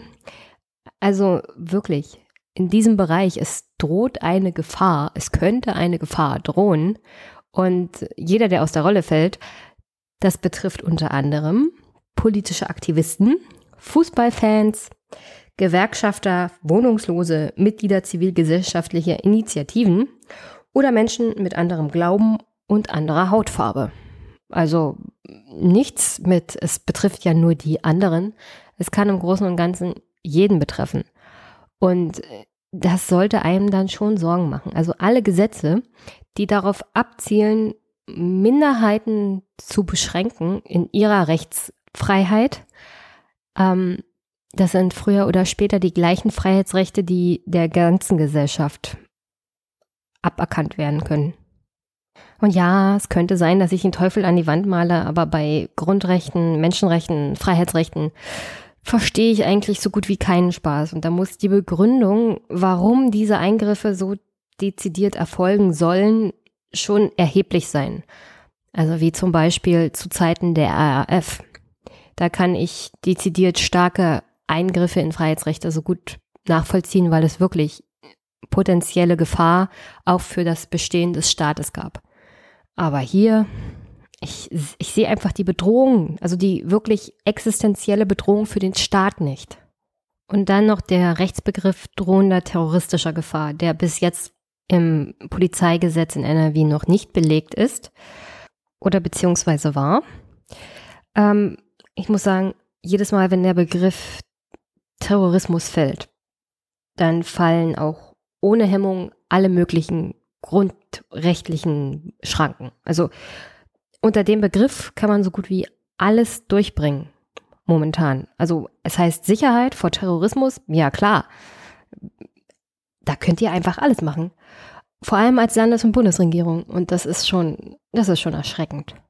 Ich meine, das Bundesverfassungsgericht hat zum Beispiel vorgegeben, dass es durchaus grundrechtlich tragbar ist, eine Person ohne genauere Verdachtsfälle oder auch nur bei Vermutung von Gefahr bis zu 14 Tagen einzusperren. Ähm, das ist vor allem im Bereich Terrorismusabwehr auch vom Bundesverfassungsgericht schon so entschieden worden. Und ich würde sagen, ist vielleicht unter Einfluss auch eher der aktuellen politischen und so gesellschaftlichen Diskussion entstanden, so ein Urteil. Aber ich würde immer sagen, das Bundesverfassungsgericht ist die rote Linie. Wenn das Bundesverfassungsgericht etwas entschieden hat, dann kann man sich daran ruhig orientieren. Das Gute daran ist ja auch, das Bundesverfassungsgericht ist ja nicht wie in den USA das oberste Bundesgericht. Das sind keine Urteile für die Ewigkeit. In ein paar Jahren bei anderer Besetzung, zum Beispiel auch des Bundesverfassungsgerichts, kann da zum Beispiel auch eine Verhaftung von maximal einer Woche rausspringen. So, aber wie gesagt, die aktuelle Rechtslage ist, 14 Tage ist verfassungsrechtlich die Norm. Was die Landesregierung in NRW jetzt aber vorschlägt, ist die Inhaftierung einer Person von bis zu einem Monat, ohne dass eine konkrete Straftat vorliegt. Also das ist schon, also wenn eine Landesregierung es ist einfach verfassungswidrig. Also ich verstehe das auch nicht. Also ein Rechtsbruch und ein Grundrechtsbruch, ein Verfassungsgerichtsurteilsbruch in ein Gesetz einzubauen, von dem man eigentlich wissen muss oder sollte, das sind, das sind doch alles Experten, jedenfalls denke ich das immer, die diese Gesetze machen, die müssten sich auch mit der aktuellen Rechtsprechung auskennen. Das ist jedenfalls meine Pflicht als Beamtin eines Finanzamtes, sich mit der aktuellen Rechtsprechung auch auszukennen. Und das erwarte ich mindestens von einer Landesregierung und ihren Referenten und ihren Mitarbeitern, dass die das wissen. Und wenn sie dann diesen Rechtsbruch in ein Gesetz einbauen, dann habe ich da absolut kein Verständnis für. Und dann frage ich mich auch, was die den ganzen Tag machen. Also,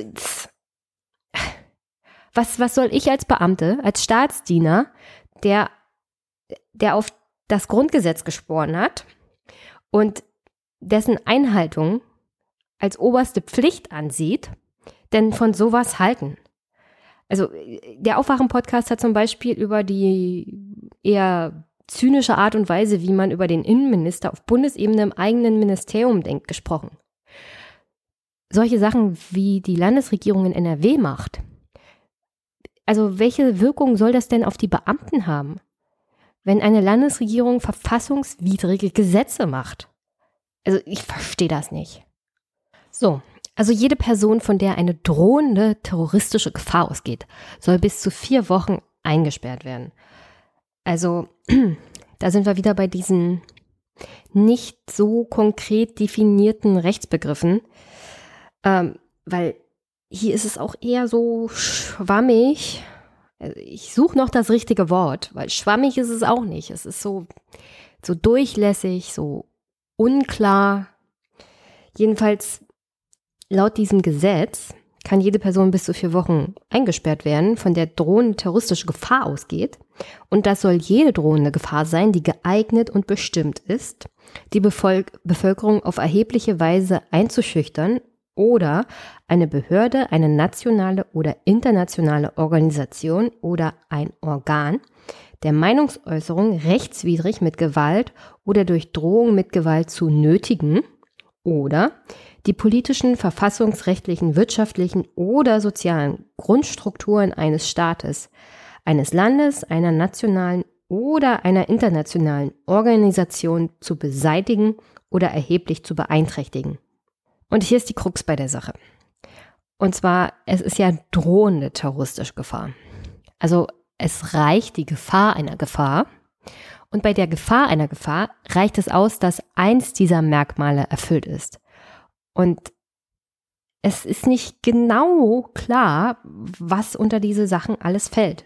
Weil darunter kann tatsächlich alles Mögliche fallen. Darunter kann zum Beispiel auch Erpressung fallen. Und weil es halt nicht so ganz klar ist, was überhaupt Terrorismus ist und was drohender Terrorismus ist, ist das ein ziemlich weites Feld, unter dem sozusagen sehr viele schlechte Sachen gemacht werden können mit allen möglichen Personen in diesem Staat. Beziehungsweise in diesem Fall im Land NRW. Und ist, wie gesagt, eins dieser Merkmale im Bereich drohende terroristische Gefahr erfüllt, kann die Polizei Folgendes tun. Man kann verhaftet werden für bis zu vier Wochen. Man kann elektronisch überwacht werden. Man kann mit einer Fußfessel belegt werden. Man kann eine Auflage bekommen, wo man zu sein hat, mit wem man zu reden hat, welche Orte man nicht aufzusuchen hat. Ähm, es ist eine permanente telefonische Überwachung und Online-Durchsuchung wahrscheinlich. Und das ist, das ist der gläserne Bürger. Und ich habe mir eigentlich immer den gläsernen Staat gewünscht. Aber der Staat macht aus allen Bürgern gläserne Bürger mit diesem Vorgehen. Also jeden, jeden kann das wirklich treffen. So, dann ein anderer Kritikpunkt in diesem Gesetz. Und zwar die Schleierfahndung mit Anhalte- und Sichtkontrollen, was mm, zu der vermehrten, naja, Problematik des Racial Profiling führen könnte. Und mit könnte meine ich wird. Und das Problem daran ist hauptsächlich, dass dieses Gesetz eigentlich dezidiert zur Bekämpfung von sozusagen islamistischem Terror ausgelegt ist. Also aufgrund der letzten Jahre und aufgrund der Panik in der Bevölkerung bei diesem Thema auch, ist dieses Gesetz auch dezidiert darauf ausgelegt. Es macht es nicht so klar deutlich, aber der Einsatz der Polizei wird sich vermehrt gegen Personen eher dunklere Hautfarbe wenden und im Endeffekt wird es eher muslimische Mitbürger betreffen als alle anderen. Und festgehalten ist das im Paragraph 12a des Polizeigesetzes, das NRW hier einführen möchte. Ähm, dabei geht es um die sogenannte strategische Fahndung. Und die öffnet halt dieser Diskriminierung durch die Polizei auch Tür und Tor. Und dabei möchte ich nochmal betonen, es gibt Probleme in der Polizei, auch mit Rassismus. Aber wenn der oberste Dienstherr, und das ist hier die Landesregierung, es einem so einfach machen, dann liegt die Verantwortung halt auch beim obersten Dienstherrn. Und eine Vertreterin, Maria Scharlau von Amnesty International, hat sich dazu geäußert. Und sie meint dazu, dass die Polizei mit dieser Vorschrift mittelbar dazu aufgefordert wird, Menschen zu kontrollieren, die so aussehen, als könnten sie sich illegal in Deutschland aufhalten. Die Kontrollmaßnahmen werden also in der Regel Menschen treffen, die einen Migrationshintergrund haben und nicht typisch deutsch aussehen. Ähnlich problematisch äußert sich dazu übrigens auch Professor äh, Gusi. Ich hoffe, ich habe das richtig ausgesprochen von der Universität Bielefeld, ähm, der auch in vor allem 12a ein verfassungsrechtliches Problem sieht, weil wir haben ja Artikel 1 und 3 Grundgesetz. Äh, die Würde des Menschen ist unantastbar und Gleichheit aller vor dem Gesetz zum Beispiel auch. Und das wird hier dezidiert ausgehebelt. Denn wenn Personen aufgrund ihrer äußerlichen Merkmale vermehrt das Ziel von polizeilichen Maßnahmen werden, dann ist Artikel 3 Grundgesetz doch schon stark angegriffen. Denn sie werden nicht behandelt wie alle anderen. Also es gibt keine Gleichbehandlung im Auge der Exekutive in diesem Fall. Und das ist schon ein schwerer, schwerer Eingriff des Staates, nicht nur gegenüber den Bürgern, sondern auch allen anderen Menschen, die sich in Deutschland beziehungsweise in diesem Fall in NRW aufhalten. Worum geht es genau in dem 12a? Also, laut diesem Gesetzesentwurf für das Polizeigesetz in NRW führt 12a die Möglichkeit einer strategischen Fahndung ein, also verdachts- und verhaltensunabhängiger Identitätsfeststellungen in vorher bestimmten Gebieten ein. Also, das heißt, man wird angehalten und die Identität der Person wird überprüft anhand der Papiere, die sie dabei hat oder nicht dabei hat oder vielleicht anhand von Fingerabdrücken. Und wenn die Identität nicht gleich festgestellt werden kann, kann zur Not die Person auch, weil es besteht vielleicht Gefahr, erstmal in Gewahrsam genommen werden. Aber weiter mit 12a. Wie gesagt, kann diese Maßnahme auf ein bestimmtes Gebiet begrenzt werden und kann für bis zu 28 Tage angeordnet werden. Das heißt, es gibt eine Stadt A oder es gibt einen Stadtteil B in dieser Stadt A und die Polizei beziehungsweise Landesregierung oder Polizeidirektion oder wer auch immer ordnet eine Identitätsüberprüfung aller Personen in diesem Bereich an. Und das kann bis zu 28 Tage dauern. Also, dass diese Maßnahme da ohne Einschränkungen für alle Personen, die sich in diesem Gebiet aufhalten, durchgeführt werden kann. Und diese Maßnahme kann angeordnet werden, wenn aufgrund tatsächlicher Anhaltspunkte angenommen wird, dass in diesen Gebieten bestimmte Straftaten begangen werden. Das klingt erstmal sehr konkret, aber warten wir mal ab. Denn diese 28 Tage Frist kann durchaus wieder verlängert werden und dann wieder um 28 Tage. Das heißt, die Polizei kann da in dieser Zeit, in diesem Stadtgebiet theoretisch jeden anhalten und seine Identität überprüfen. So. Und eigentlich müssen folgende Voraussetzungen für diese Anordnung vorliegen. Erstens, zu Zweck der Verhütung erheblicher Straftaten oder zur Verhütung von gewerbs- oder bannmäßig begangener grenzüberschreitender Kriminalität oder zur Unterbindung des unerlaubten Aufenthalts. Also das betrifft in diesem Fall wahrscheinlich eher Flüchtlinge oder Menschen mit Migrationshintergrund, welche Voraussetzungen auch immer da erfüllt werden müssen. Weil, wie gesagt, wir erinnern uns an drohende Gefahr und drohende terroristische Gefahr.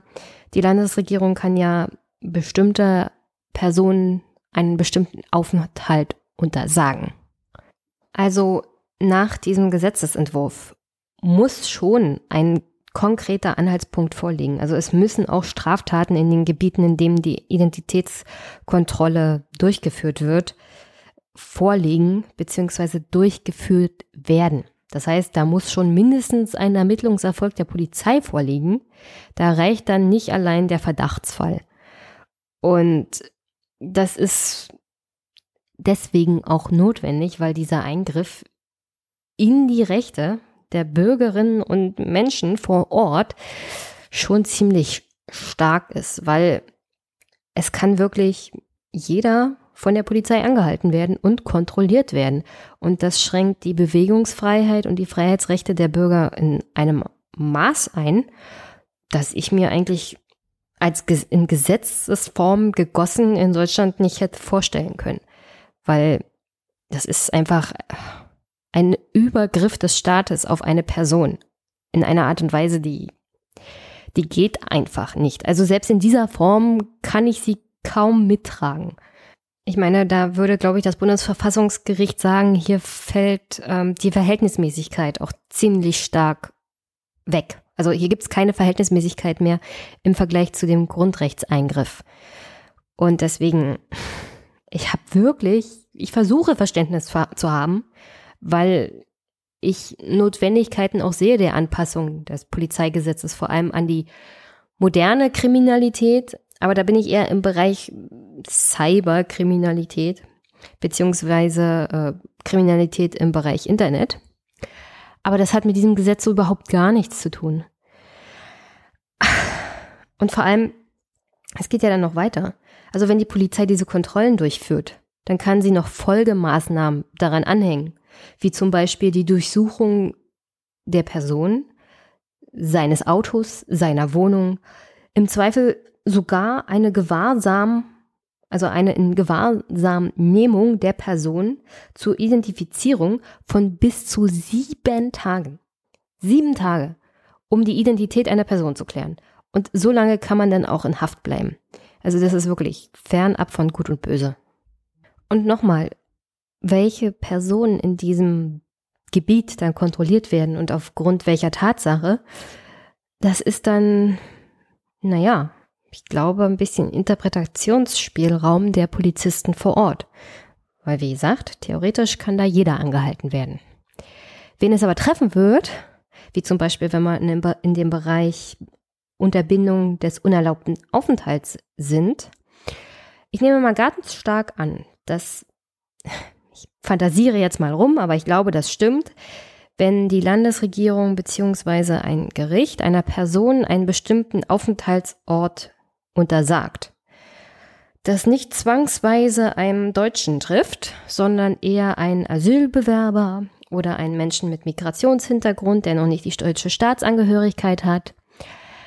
Wir wissen ja zur Terrorabwehr vermutlich eher jemanden mit muslimischem Glauben und naja, welche Personen dann in einem Gebiet kontrolliert werden, das, da brauche ich nicht viel Fantasie zu. Eher dunkel. Dunkle Hautfarbe und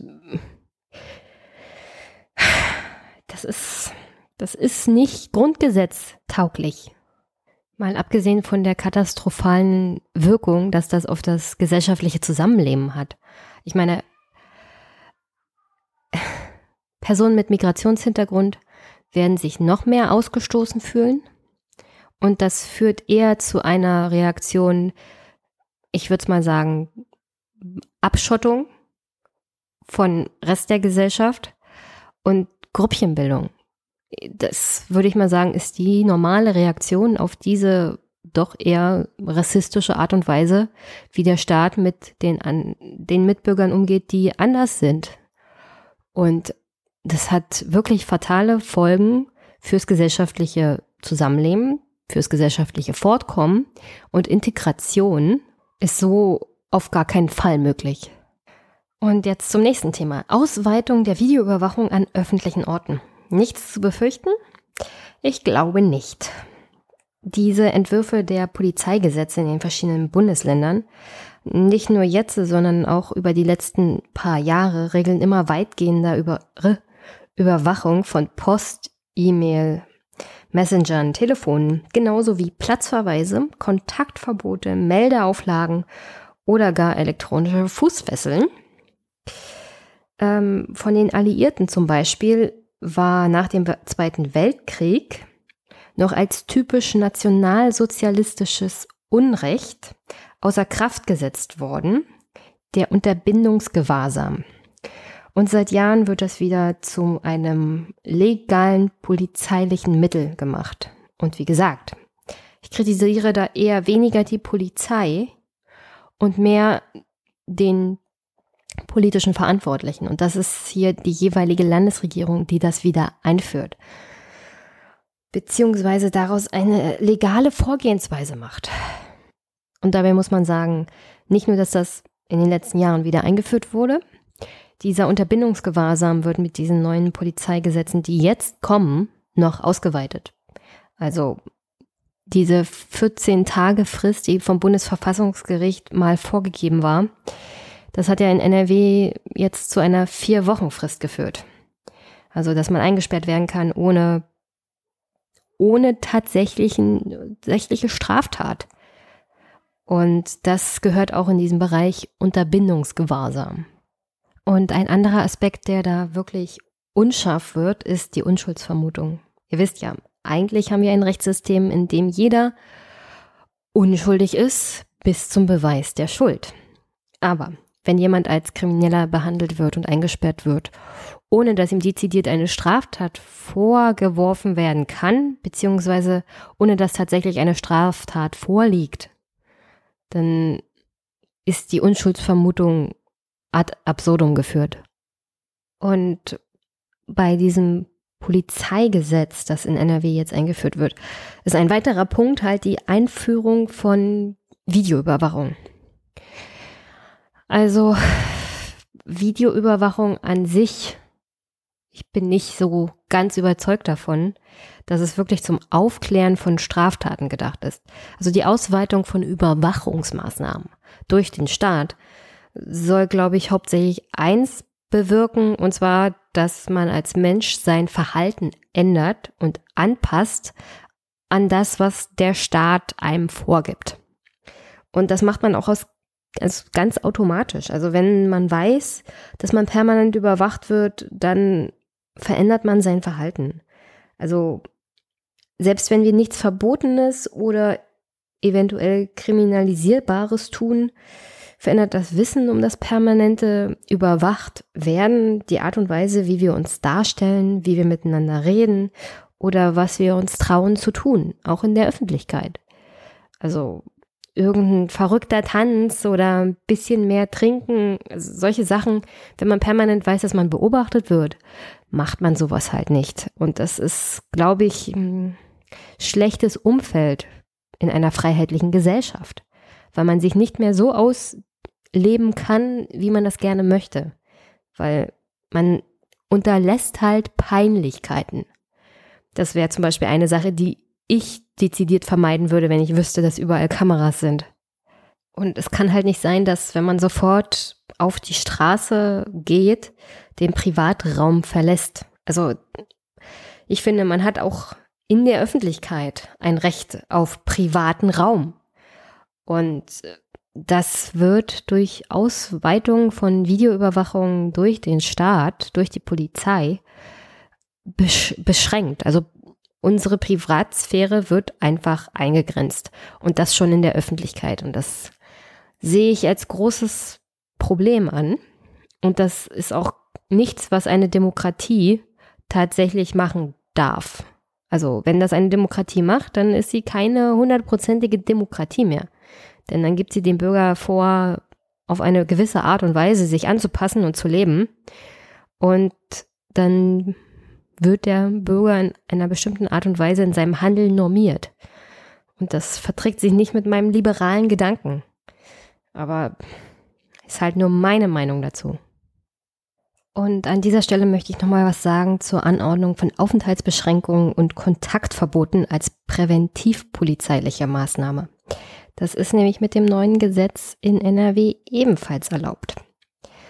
Und könnte man sagen, für dich verboten, Aufenthaltsanordnung und Kontaktverbote. Und hier mal ein Gedankenspiel. Stell dir vor, die Polizei entscheidet, welchen Ort du betreten darfst oder nicht ob du einen Ort verlassen darfst oder nicht.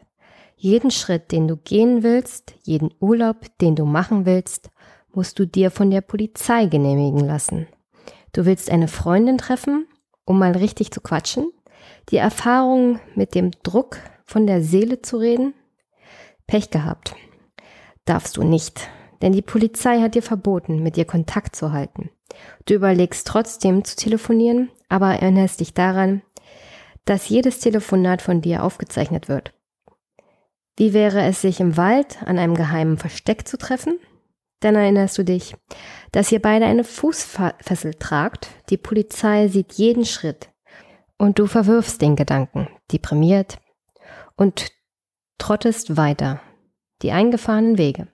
Vielleicht bis du dich entschließt, abzutauchen oder dich zu wehren, um dich endlich wieder lebendig zu fühlen, auch wenn dir bis zu zwei Jahre Knast drohen.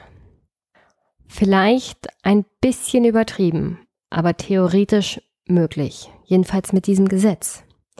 Die Polizei kann einem untersagen, sich mit bestimmten Personen zu unterhalten und sie kann einem verbieten, sich an bestimmten Orten aufzuhalten und sie kann einen mit Fußfessel und sonstigen Sachen permanent überwachen. Und das nicht in einem autokratischen Staat oder einer Diktatur, sondern in NRW, in einem demokratischen Staat. Und auch wenn da immer die Überschrift drohende Gefahr oder Terrorismus drüber steht. Ich, also ich bin nicht wirklich der Mensch für, naja, für Angst machen in diesem Bereich. Ich denke auch immer oftmals daran, dass es vielleicht einige Szenarien, vor allem in den Medien, und in manchen Chats oder auf Facebook oder bei Twitter übertrieben werden. Aber es ist halt so, dass wenn man dem Staat bestimmte Instrumente in die Hand gibt und sich nicht wehrt, er die Angewohnheit hat, diese Instrumente auch zu nutzen. Und dass er die Angewohnheit hat, Grenzen zu überschreiten und solange man halt da nicht dezidiert sagt, bis hierhin und nicht weiter, und zwar als Zivilgesellschaft, solange treibt der Staat das Spielchen weiter. Und in diesem Fall ist der Staat eine Regierung aus FDP und CDU, die Wahlen gewinnen will und die mit Angst machen auch diese Wahlen weiterhin gewinnen wird. Also diese Rhetorik der AfD, die Rhetorik der CSU, die wird weiterhin Früchte tragen. Und wenn jeder denkt, betrifft mich ja nicht, naja, jetzt halt nicht. Das neue Gesetz erlaubt nämlich der Polizei in NRW bei Gericht zu beantragen, Aufenthaltsverbote, Aufenthaltsgebote und Kontaktverbote zu verhängen, ohne dass eine Straftat nachgewiesen sein muss und du vor Gericht dafür verurteilt wurdest. Also wieder das Problem der Unschuldsvermutung hier völlig ausgehebelt und das ist genau festgehalten im Paragraph 34b Polizeigesetz NRW. Und auch in diesem Fall reicht wieder die Gefahr, also wieder im Bereich Minority Report. Es könnte sein, dass vielleicht Gefahr einer Gefahr im Verzug, vielleicht halt. Und das reicht schon aus, für die Polizei vor Gericht äh, solche Maßnahmen zu beantragen und vielleicht auch zu bekommen. Und das ist schwer immer noch schwammig. Also und immer noch, naja, ohne Verhältnismäßigkeit, was den Eingriff in die Freiheitsrechte einer Person angeht und das Ergebnis, das man davon hat. Denn wie gesagt, wenn es vielleicht eine Gefahr geben könnte, dann ist dieser Eingriff in die freiheitliche Bewegung und der Kontakt mit Menschen zu begrenzen nicht so richtig, also ich kann es halt nicht wirklich nachvollziehen, wie das in den Köpfen des Gesetzgebers, und das ist hier die Landesregierung FDP-CDU, zusammenpasst. Und vor allem bei der FDP. Wie passt das zusammen mit einer freiheitsliebenden Partei? Einer Partei der Bürgerrechte, die sie ja mal war. Und es gibt da ja noch Vertreter dieser Fraktion in der FDP. Also wie genau passt das denn da zusammen? Und ein aktuelleres Beispiel. Ich meine, wir erinnern uns alle noch an diese G20-Proteste in Hamburg. Ich finde auch, einige Personen haben es da, hm. Also das Anzünden von Autos und das Überfallen von Läden und die Demontage von diesen Ladenräumen, das gehört alles bestraft. Aber unter dieser Gesetzgebung in NRW könnten diese Leute die da namentlich erfasst wurden während dieser G20-Demonstrationen von der Polizei. In Zukunft, wenn ähnliche Großveranstaltungen in Deutschland anziehen, anstehen, präventiv einen Brief erhalten oder eine Anweisung eines Gerichtes, sich nicht in die Umgebung dieser Großveranstaltung zu begeben, nicht bestimmte Menschen zu kontaktieren, die auf dieser Großveranstaltung sein werden und generell sich von bestimmten Orten halt fernzuhalten. Und das reicht halt schon zum Beispiel die Anwesenheit in Hamburg während dieser Proteste. Also das wäre schon in, diesen, in diesem Sinne dieses Gesetzes ausreichend, um ein Aufenthaltsverbot auszusprechen. Und natürlich ist das dann immer noch Sache des Gerichtes, das anzuweisen aber ich bin mir sicher, es gibt Richter, die das tun werden. Und ehe die einzelne Person dann vor dem Bundesverfassungsgericht mit der Klage landet, mal abgesehen davon, dass das viele in der Regel nicht tun, weil Klage vor dem Bundesverfassungsgericht ist auch teuer, ähm, bis dahin sind meisten Veranstaltungen eh schon vorbei. Und dann gibt's da noch ein Problem, weil wir ja hier keinen strafrechtlich Schuldigen haben. Denn eigentlich gibt es in NRW die Anweisung, dass zwar ein Amtsgericht über die Aufenthaltsanordnung und Kontaktverbote entscheidet, aber all die Rechte, die Beschuldigten in einem Strafverfahren haben, also wir haben ja hier in diesem Fall keine Strafverfahren, weil keine Straftat vorliegt, um sich zu verteidigen und vor allem vor groben staatlichen Zuweisungen schützen zu können, die gelten in diesen Fällen nicht. Es gibt kein Recht auf einen Verteidiger oder Akteneinsicht, kein festgeschriebenes Recht darauf, selbst Anträge zu stellen oder Zeugen anzugeben. Auch auf etwaige berufliche oder sonstige Verpflichtungen der Betroffenen muss keine Rücksicht genommen werden. So können zum Beispiel Reiseverbote auch Jobs und damit die Existenzgrundlage gefährden. Also, weil wir keine straffällig gewordenen Personen haben gelten auch die Rechte für straffällig gewordene Personen nicht. Man ist hier sozusagen in einer völligen rechtsstaatlichen Grauzone. Man hat als Betroffener unter den Konsequenzen des staatlichen Eingriffs zu leiden und hat gleichzeitig noch weniger Rechte als jemand, der eine Straftat begangen hat. Und das ist jenseits von Gut und Böse, was einen Rechtsstaat angeht.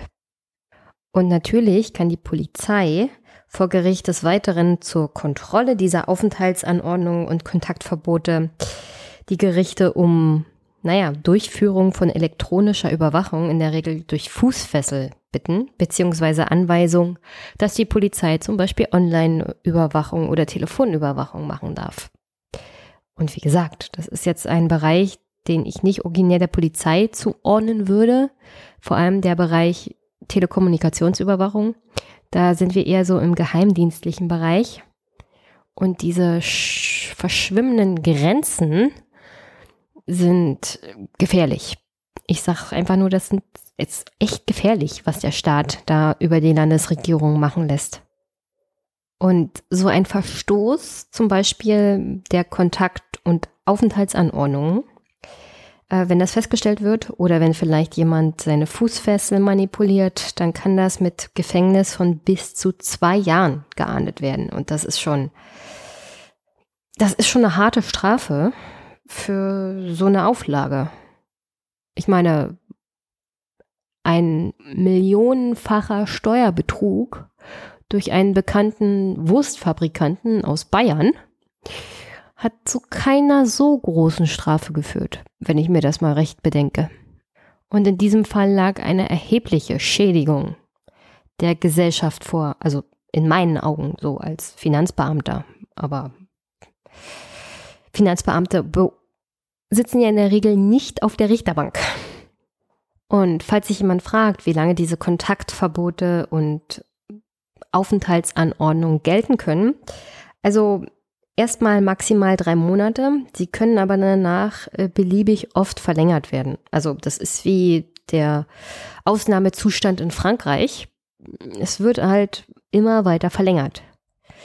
Und wieder, ich, es kann ja gut sein, dass damit verantwortungsbewusst umgegangen wird an deutschen Gerichten. Aber wenn ich mir so den Stand der Dinge, auch der Überarbeitung an deutschen Gerichten so angucke, kann es gut sein, dass man mal so eine Verlängerung einfach unterschreibt, weil man keine Nerven dafür hat, sie zu prüfen. Ich sag nicht, dass alle deutschen Richter schlampig arbeiten oder so. Wir haben es hier halt nur mit Menschen zu tun, auch auf der Richterbank. Und es ist halt hier durch diese Gesetzgebung Tür und Tor auch für Missbrauch geöffnet. Im Großen und Ganzen kann man eigentlich unter diesem Gesetz festhalten, dass man von einer Straftatbekämpfung durch die Polizei zu einer Straftatprävention mit erheblichen Eingriffen in die Freiheitsrechte aller Menschen in NRW übergegangen ist. Und das betrifft ja jetzt in dem Fall nicht nur NRW, sondern das ist so die Lehre, die man aus fast allen Änderungen des Polizeigesetzes in den deutschen Ländern ziehen kann. Die meisten gehen dazu über, Straftaten Prävention zu machen. Und das geht immer einher mit der Eingrenzung von Rechten. Und zwar bevor eine Straftat vorliegt. Und im gleichen Sinne werden aber auch die Rechte der Beschuldigten nicht angepasst. Was sie jetzt äh, auch, naja, noch mehr zu potenziellen Opfern von Justizfehlern machen wird. Und auch das Problem der rassistischen Behandlung durch die Polizei und durch Gerichte wird zunehmen, weil diese Gesetze ja dezidiert offenkundig dazu ausgelegt sind, gegen Terror von Islamisten vorzugehen, was jetzt dazu führen wird, dass vor allem muslimische Mitbürger unter dieses Racial Profiling fallen werden. Und naja, wenn man erstmal damit angefangen hat, dann ist es für einen Staat schon einfach, da auch andere Menschen drunter zu ziehen. Weil steht ja nicht rezidiert drin, das dürfen sie ja, wie gesagt, durch das Grundgesetz gar nicht, dass es sich auf eine Religionsgemeinschaft bezieht, sondern theoretisch kann das ausgebaut werden für so gut wie jeden Bürger und so gut wie jeden Menschen, der sich in NRW aufhält.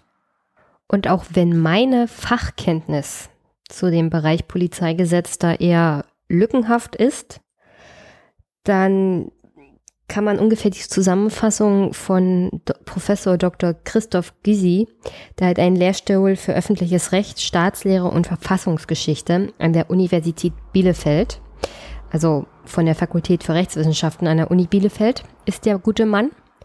Und der hat ein Urteil zu diesem Gesetzesentwurf für das Polizeigesetz in NRW zusammengefasst.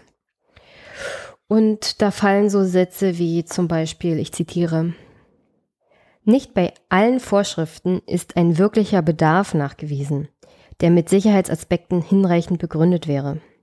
Paragraph 8 Absatz 4 Polizeigesetz sollte überdacht werden. Oder das neue Aufenthaltsverbot ist mit dem geltenden Paragraph 34 Absatz 2 NRW Polizeigesetz nicht abgestimmt und wahrscheinlich überflüssig. Paragraph 35 Absatz 1 Nummer 6 dieses neuen Polizeigesetzes betritt rechtliches Neuland und enthält erhebliche verfassungsrechtliche Risiken. Paragraph 38 Absatz 2 Nummer 5 dieses neuen Entwurfs für das Polizeigesetz NRW ist mit dem Grundgesetz in der bisherigen verfassungsgerichtlichen Auslegung unvereinbar. Herr Professor Dr. Gusi geht weiter und schreibt, an anderen Stellen finden sich zum Teil handwerkliche Mängel, welche die Bestimmtheit der betroffenen Normen in Frage stellen können und verfassungsrechtliche Risiken begründen. Das heißt, übersetzt, also irgendjemand hat hier ein Gesetz zusammengeschrieben, entweder in Unwissenheit oder mit Absicht, mit riesigen Lücken, ähm, das verfassungsrechtlich angreifbar beziehungsweise teilweise verfassungswidrig ist und das, naja, nicht genau definiert, wann die Polizei halt tätig werden darf und wann nicht. Es ist halt unglaublich unbestimmt in bestimmten Be Bereichen. Übrigens, Paragraph 8 Absatz 4 beschäftigt sich mit dem Begriffen Gefährder oder drohender Gefahr ähm, in diesem Gesetz. In Paragraph 35 dieses Gesetzesentwurfs in NRW wird sich hauptsächlich mit dieser, naja, präventiven Ingewahrsamnehmung beschäftigt. Und da hat, wie gesagt, Herr Gysi dazu gesagt, dass es erhebliche verfassungsrechtliche Risiken birgt. Also für mich heißt das übersetzt verfassungswidrig. Und wenn er zum Beispiel Paragraph 38 dieses Gesetzesentwurfs kritisiert, da wird sich zum Beispiel mit der Dauer der Freiheitsentziehung, dieser präventiv maßnahmlichen Verhaftung beschäftigt. Naja, wie gesagt, das ist durch das Bundesverfassungsgericht schon bereits festgelegt worden. Maximal, wirklich maximal 14 Tage. Und in NRW sollen es vier Wochen, also einen Monat werden. Und natürlich ist das nur ein Überblick über die Änderungen in diesem Polizeigesetz für NRW.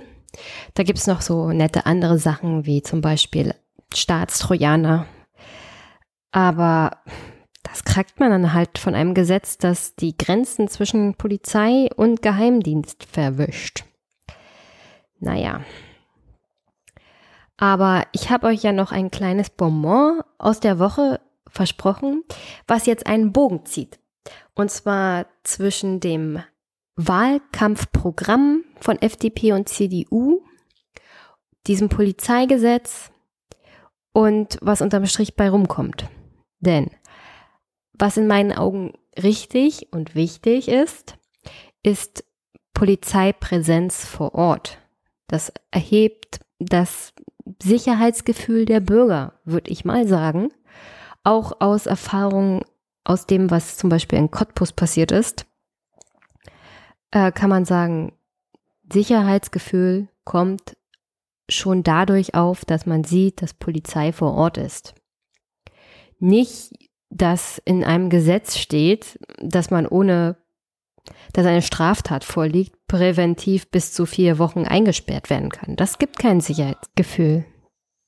Ganz im Gegenteil. Ich meine, das impliziert doch eher, dass wir in einem ganz unsicheren Staat und in einem ganz unsicheren Land leben, dass diese Maßnahmen notwendig macht. Und deswegen, das bewirkt eher das Gegenteil, was da in NRW passiert und auch in anderen Bundesländern. Aber wie gesagt, ich bin ja jetzt in dem Bereich mehr Polizei vor Ort, was ja auch durch FDP und CDU versprochen wurde und was, um ehrlich zu sein, auch notwendig ist, um diese ganzen Maßnahmen, die in diesem Gesetz stehen, überhaupt zu bewältigen. Weil mehr Aufgaben heißt auch, man braucht theoretisch dafür mehr Polizisten, um dieses Ausmaß an überwältigenden Maßnahmen zu, zu handhaben. Ich meine, so eine Identitätsfeststellung in einem bestimmten Gebiet auf 28 Tage, das machst du nicht mit zwei Polizisten. Also, das ist auch eine organisatorische Frage. Und da sieht man mal wieder, dass, dass es hier eigentlich um Symbolpolitik geht bei diesem Gesetz. Denn da fallen zwei Maßnahmen definitiv auseinander. auf der einen Seite diese verstärkten Aufgaben für die Polizei und auf der anderen Seite die Zahl der Polizisten auf der Straße. Denn da ist der Landesregierung in NRW Folgendes passiert. Und zwar hatte der CDU NRW Innenminister Herbert Reul versprochen, dass es mehr Polizei vor Ort geben würde. Stand ja auch in den Wahlprogrammen, habe ich ja euch vorgelesen.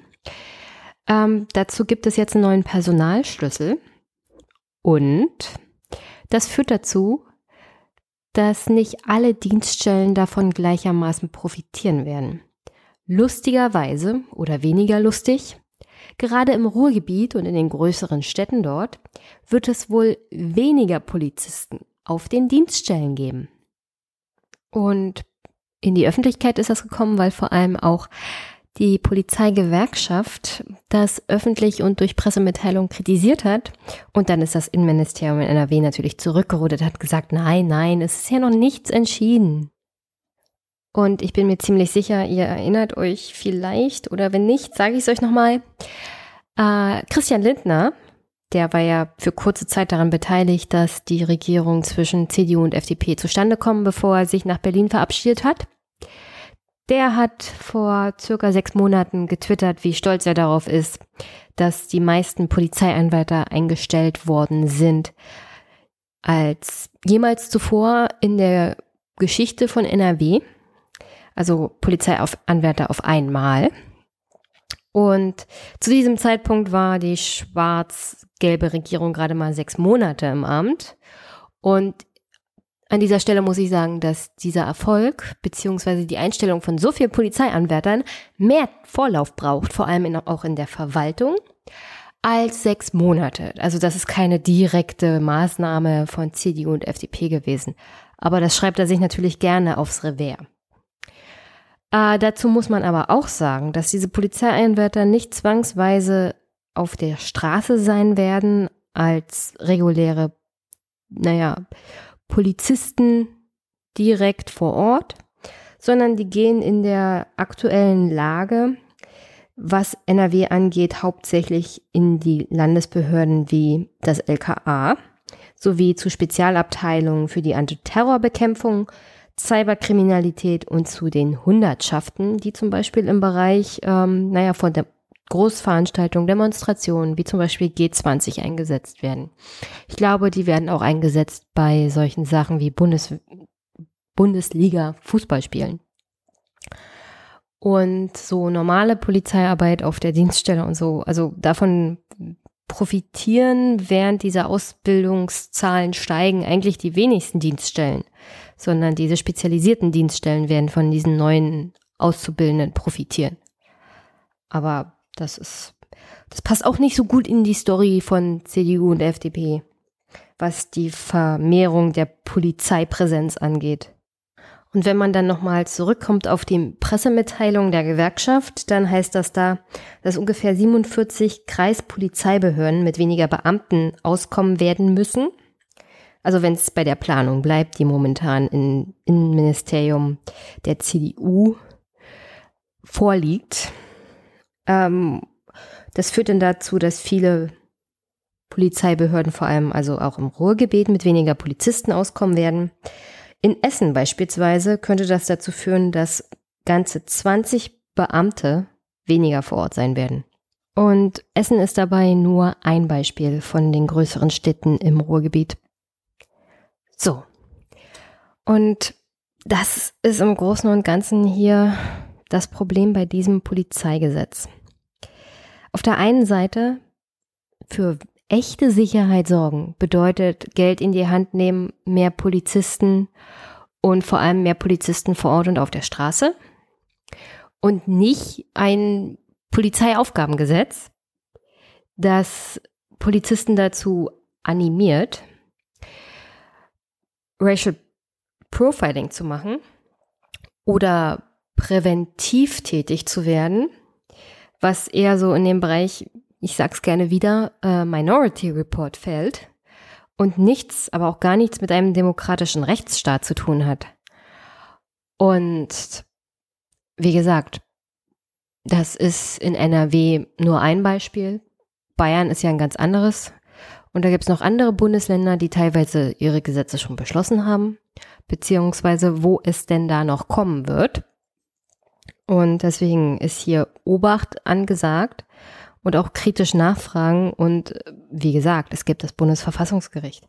Und wenn diese Gesetze so offenkundig auch geltende bundesverfassungsrechtliche Gerichtsurteile unterwandern und unterlaufen und sozusagen hier sagen, hm, liebes Bundesverfassungsgericht, ich weiß, ihr habt das entschieden, aber wir machen das jetzt mal so. Und wenn sich keiner beschwert, naja, wo kein Richter, da kein Henker. So nach dem Motto, das kommt mir ein bisschen so vor. Ähm, und deswegen, wenn es irgendwie geht, dagegen auch nicht nur durch Protest wehren, sondern vielleicht auch durch Klagen, das hilft immer, vor allem vor dem Bundesverfassungsgericht. Die mögen das nämlich gar nicht, so überhaupt gar nicht, wenn ihre Urteile unterlaufen werden. Da reagiert das Bundesverfassungsgericht ganz allergisch drauf. Äh, weil die machen das nicht gerne. Das hat viel Arbeit, das kostet viel Arbeit, solche, äh, solche Urteile auch zu, zu solchen Urteilen zu kommen. Und wenn dann Landesregierungen oder Bundesregierungen sie offenkundig so unterlaufen, dann haben sie schon mal die Angewohnheit zu sagen, also, hm, Freunde, so nicht. Und das finde ich eigentlich eine ganz gute Herangehensweise. So, und sonst zum Abschluss heute. Also, hier kommt wieder das Übliche. Und das ist eine Bitte auf positive Bewertung bei iTunes. Ähm, auf Unterstützung, wenn möglich. Und ich freue mich über jeden Euro. Und momentan spare ich auf ein wirklich cooles neues Mikrofon. Da fließt jetzt wirklich jeder Euro rein. Äh, ist eine Empfehlung von Stefan Schulz. Und wenn der sagt, das Mikro macht die Stimme noch besser, dann, naja, der große Guru, dem folge ich jetzt mal. ähm, und sonst das war jetzt die Folge 24. Nächste Woche habe ich, wenn alles gut läuft, wieder einen Gast. Da reden wir unter anderem zum Thema Rücktritte in der Politik.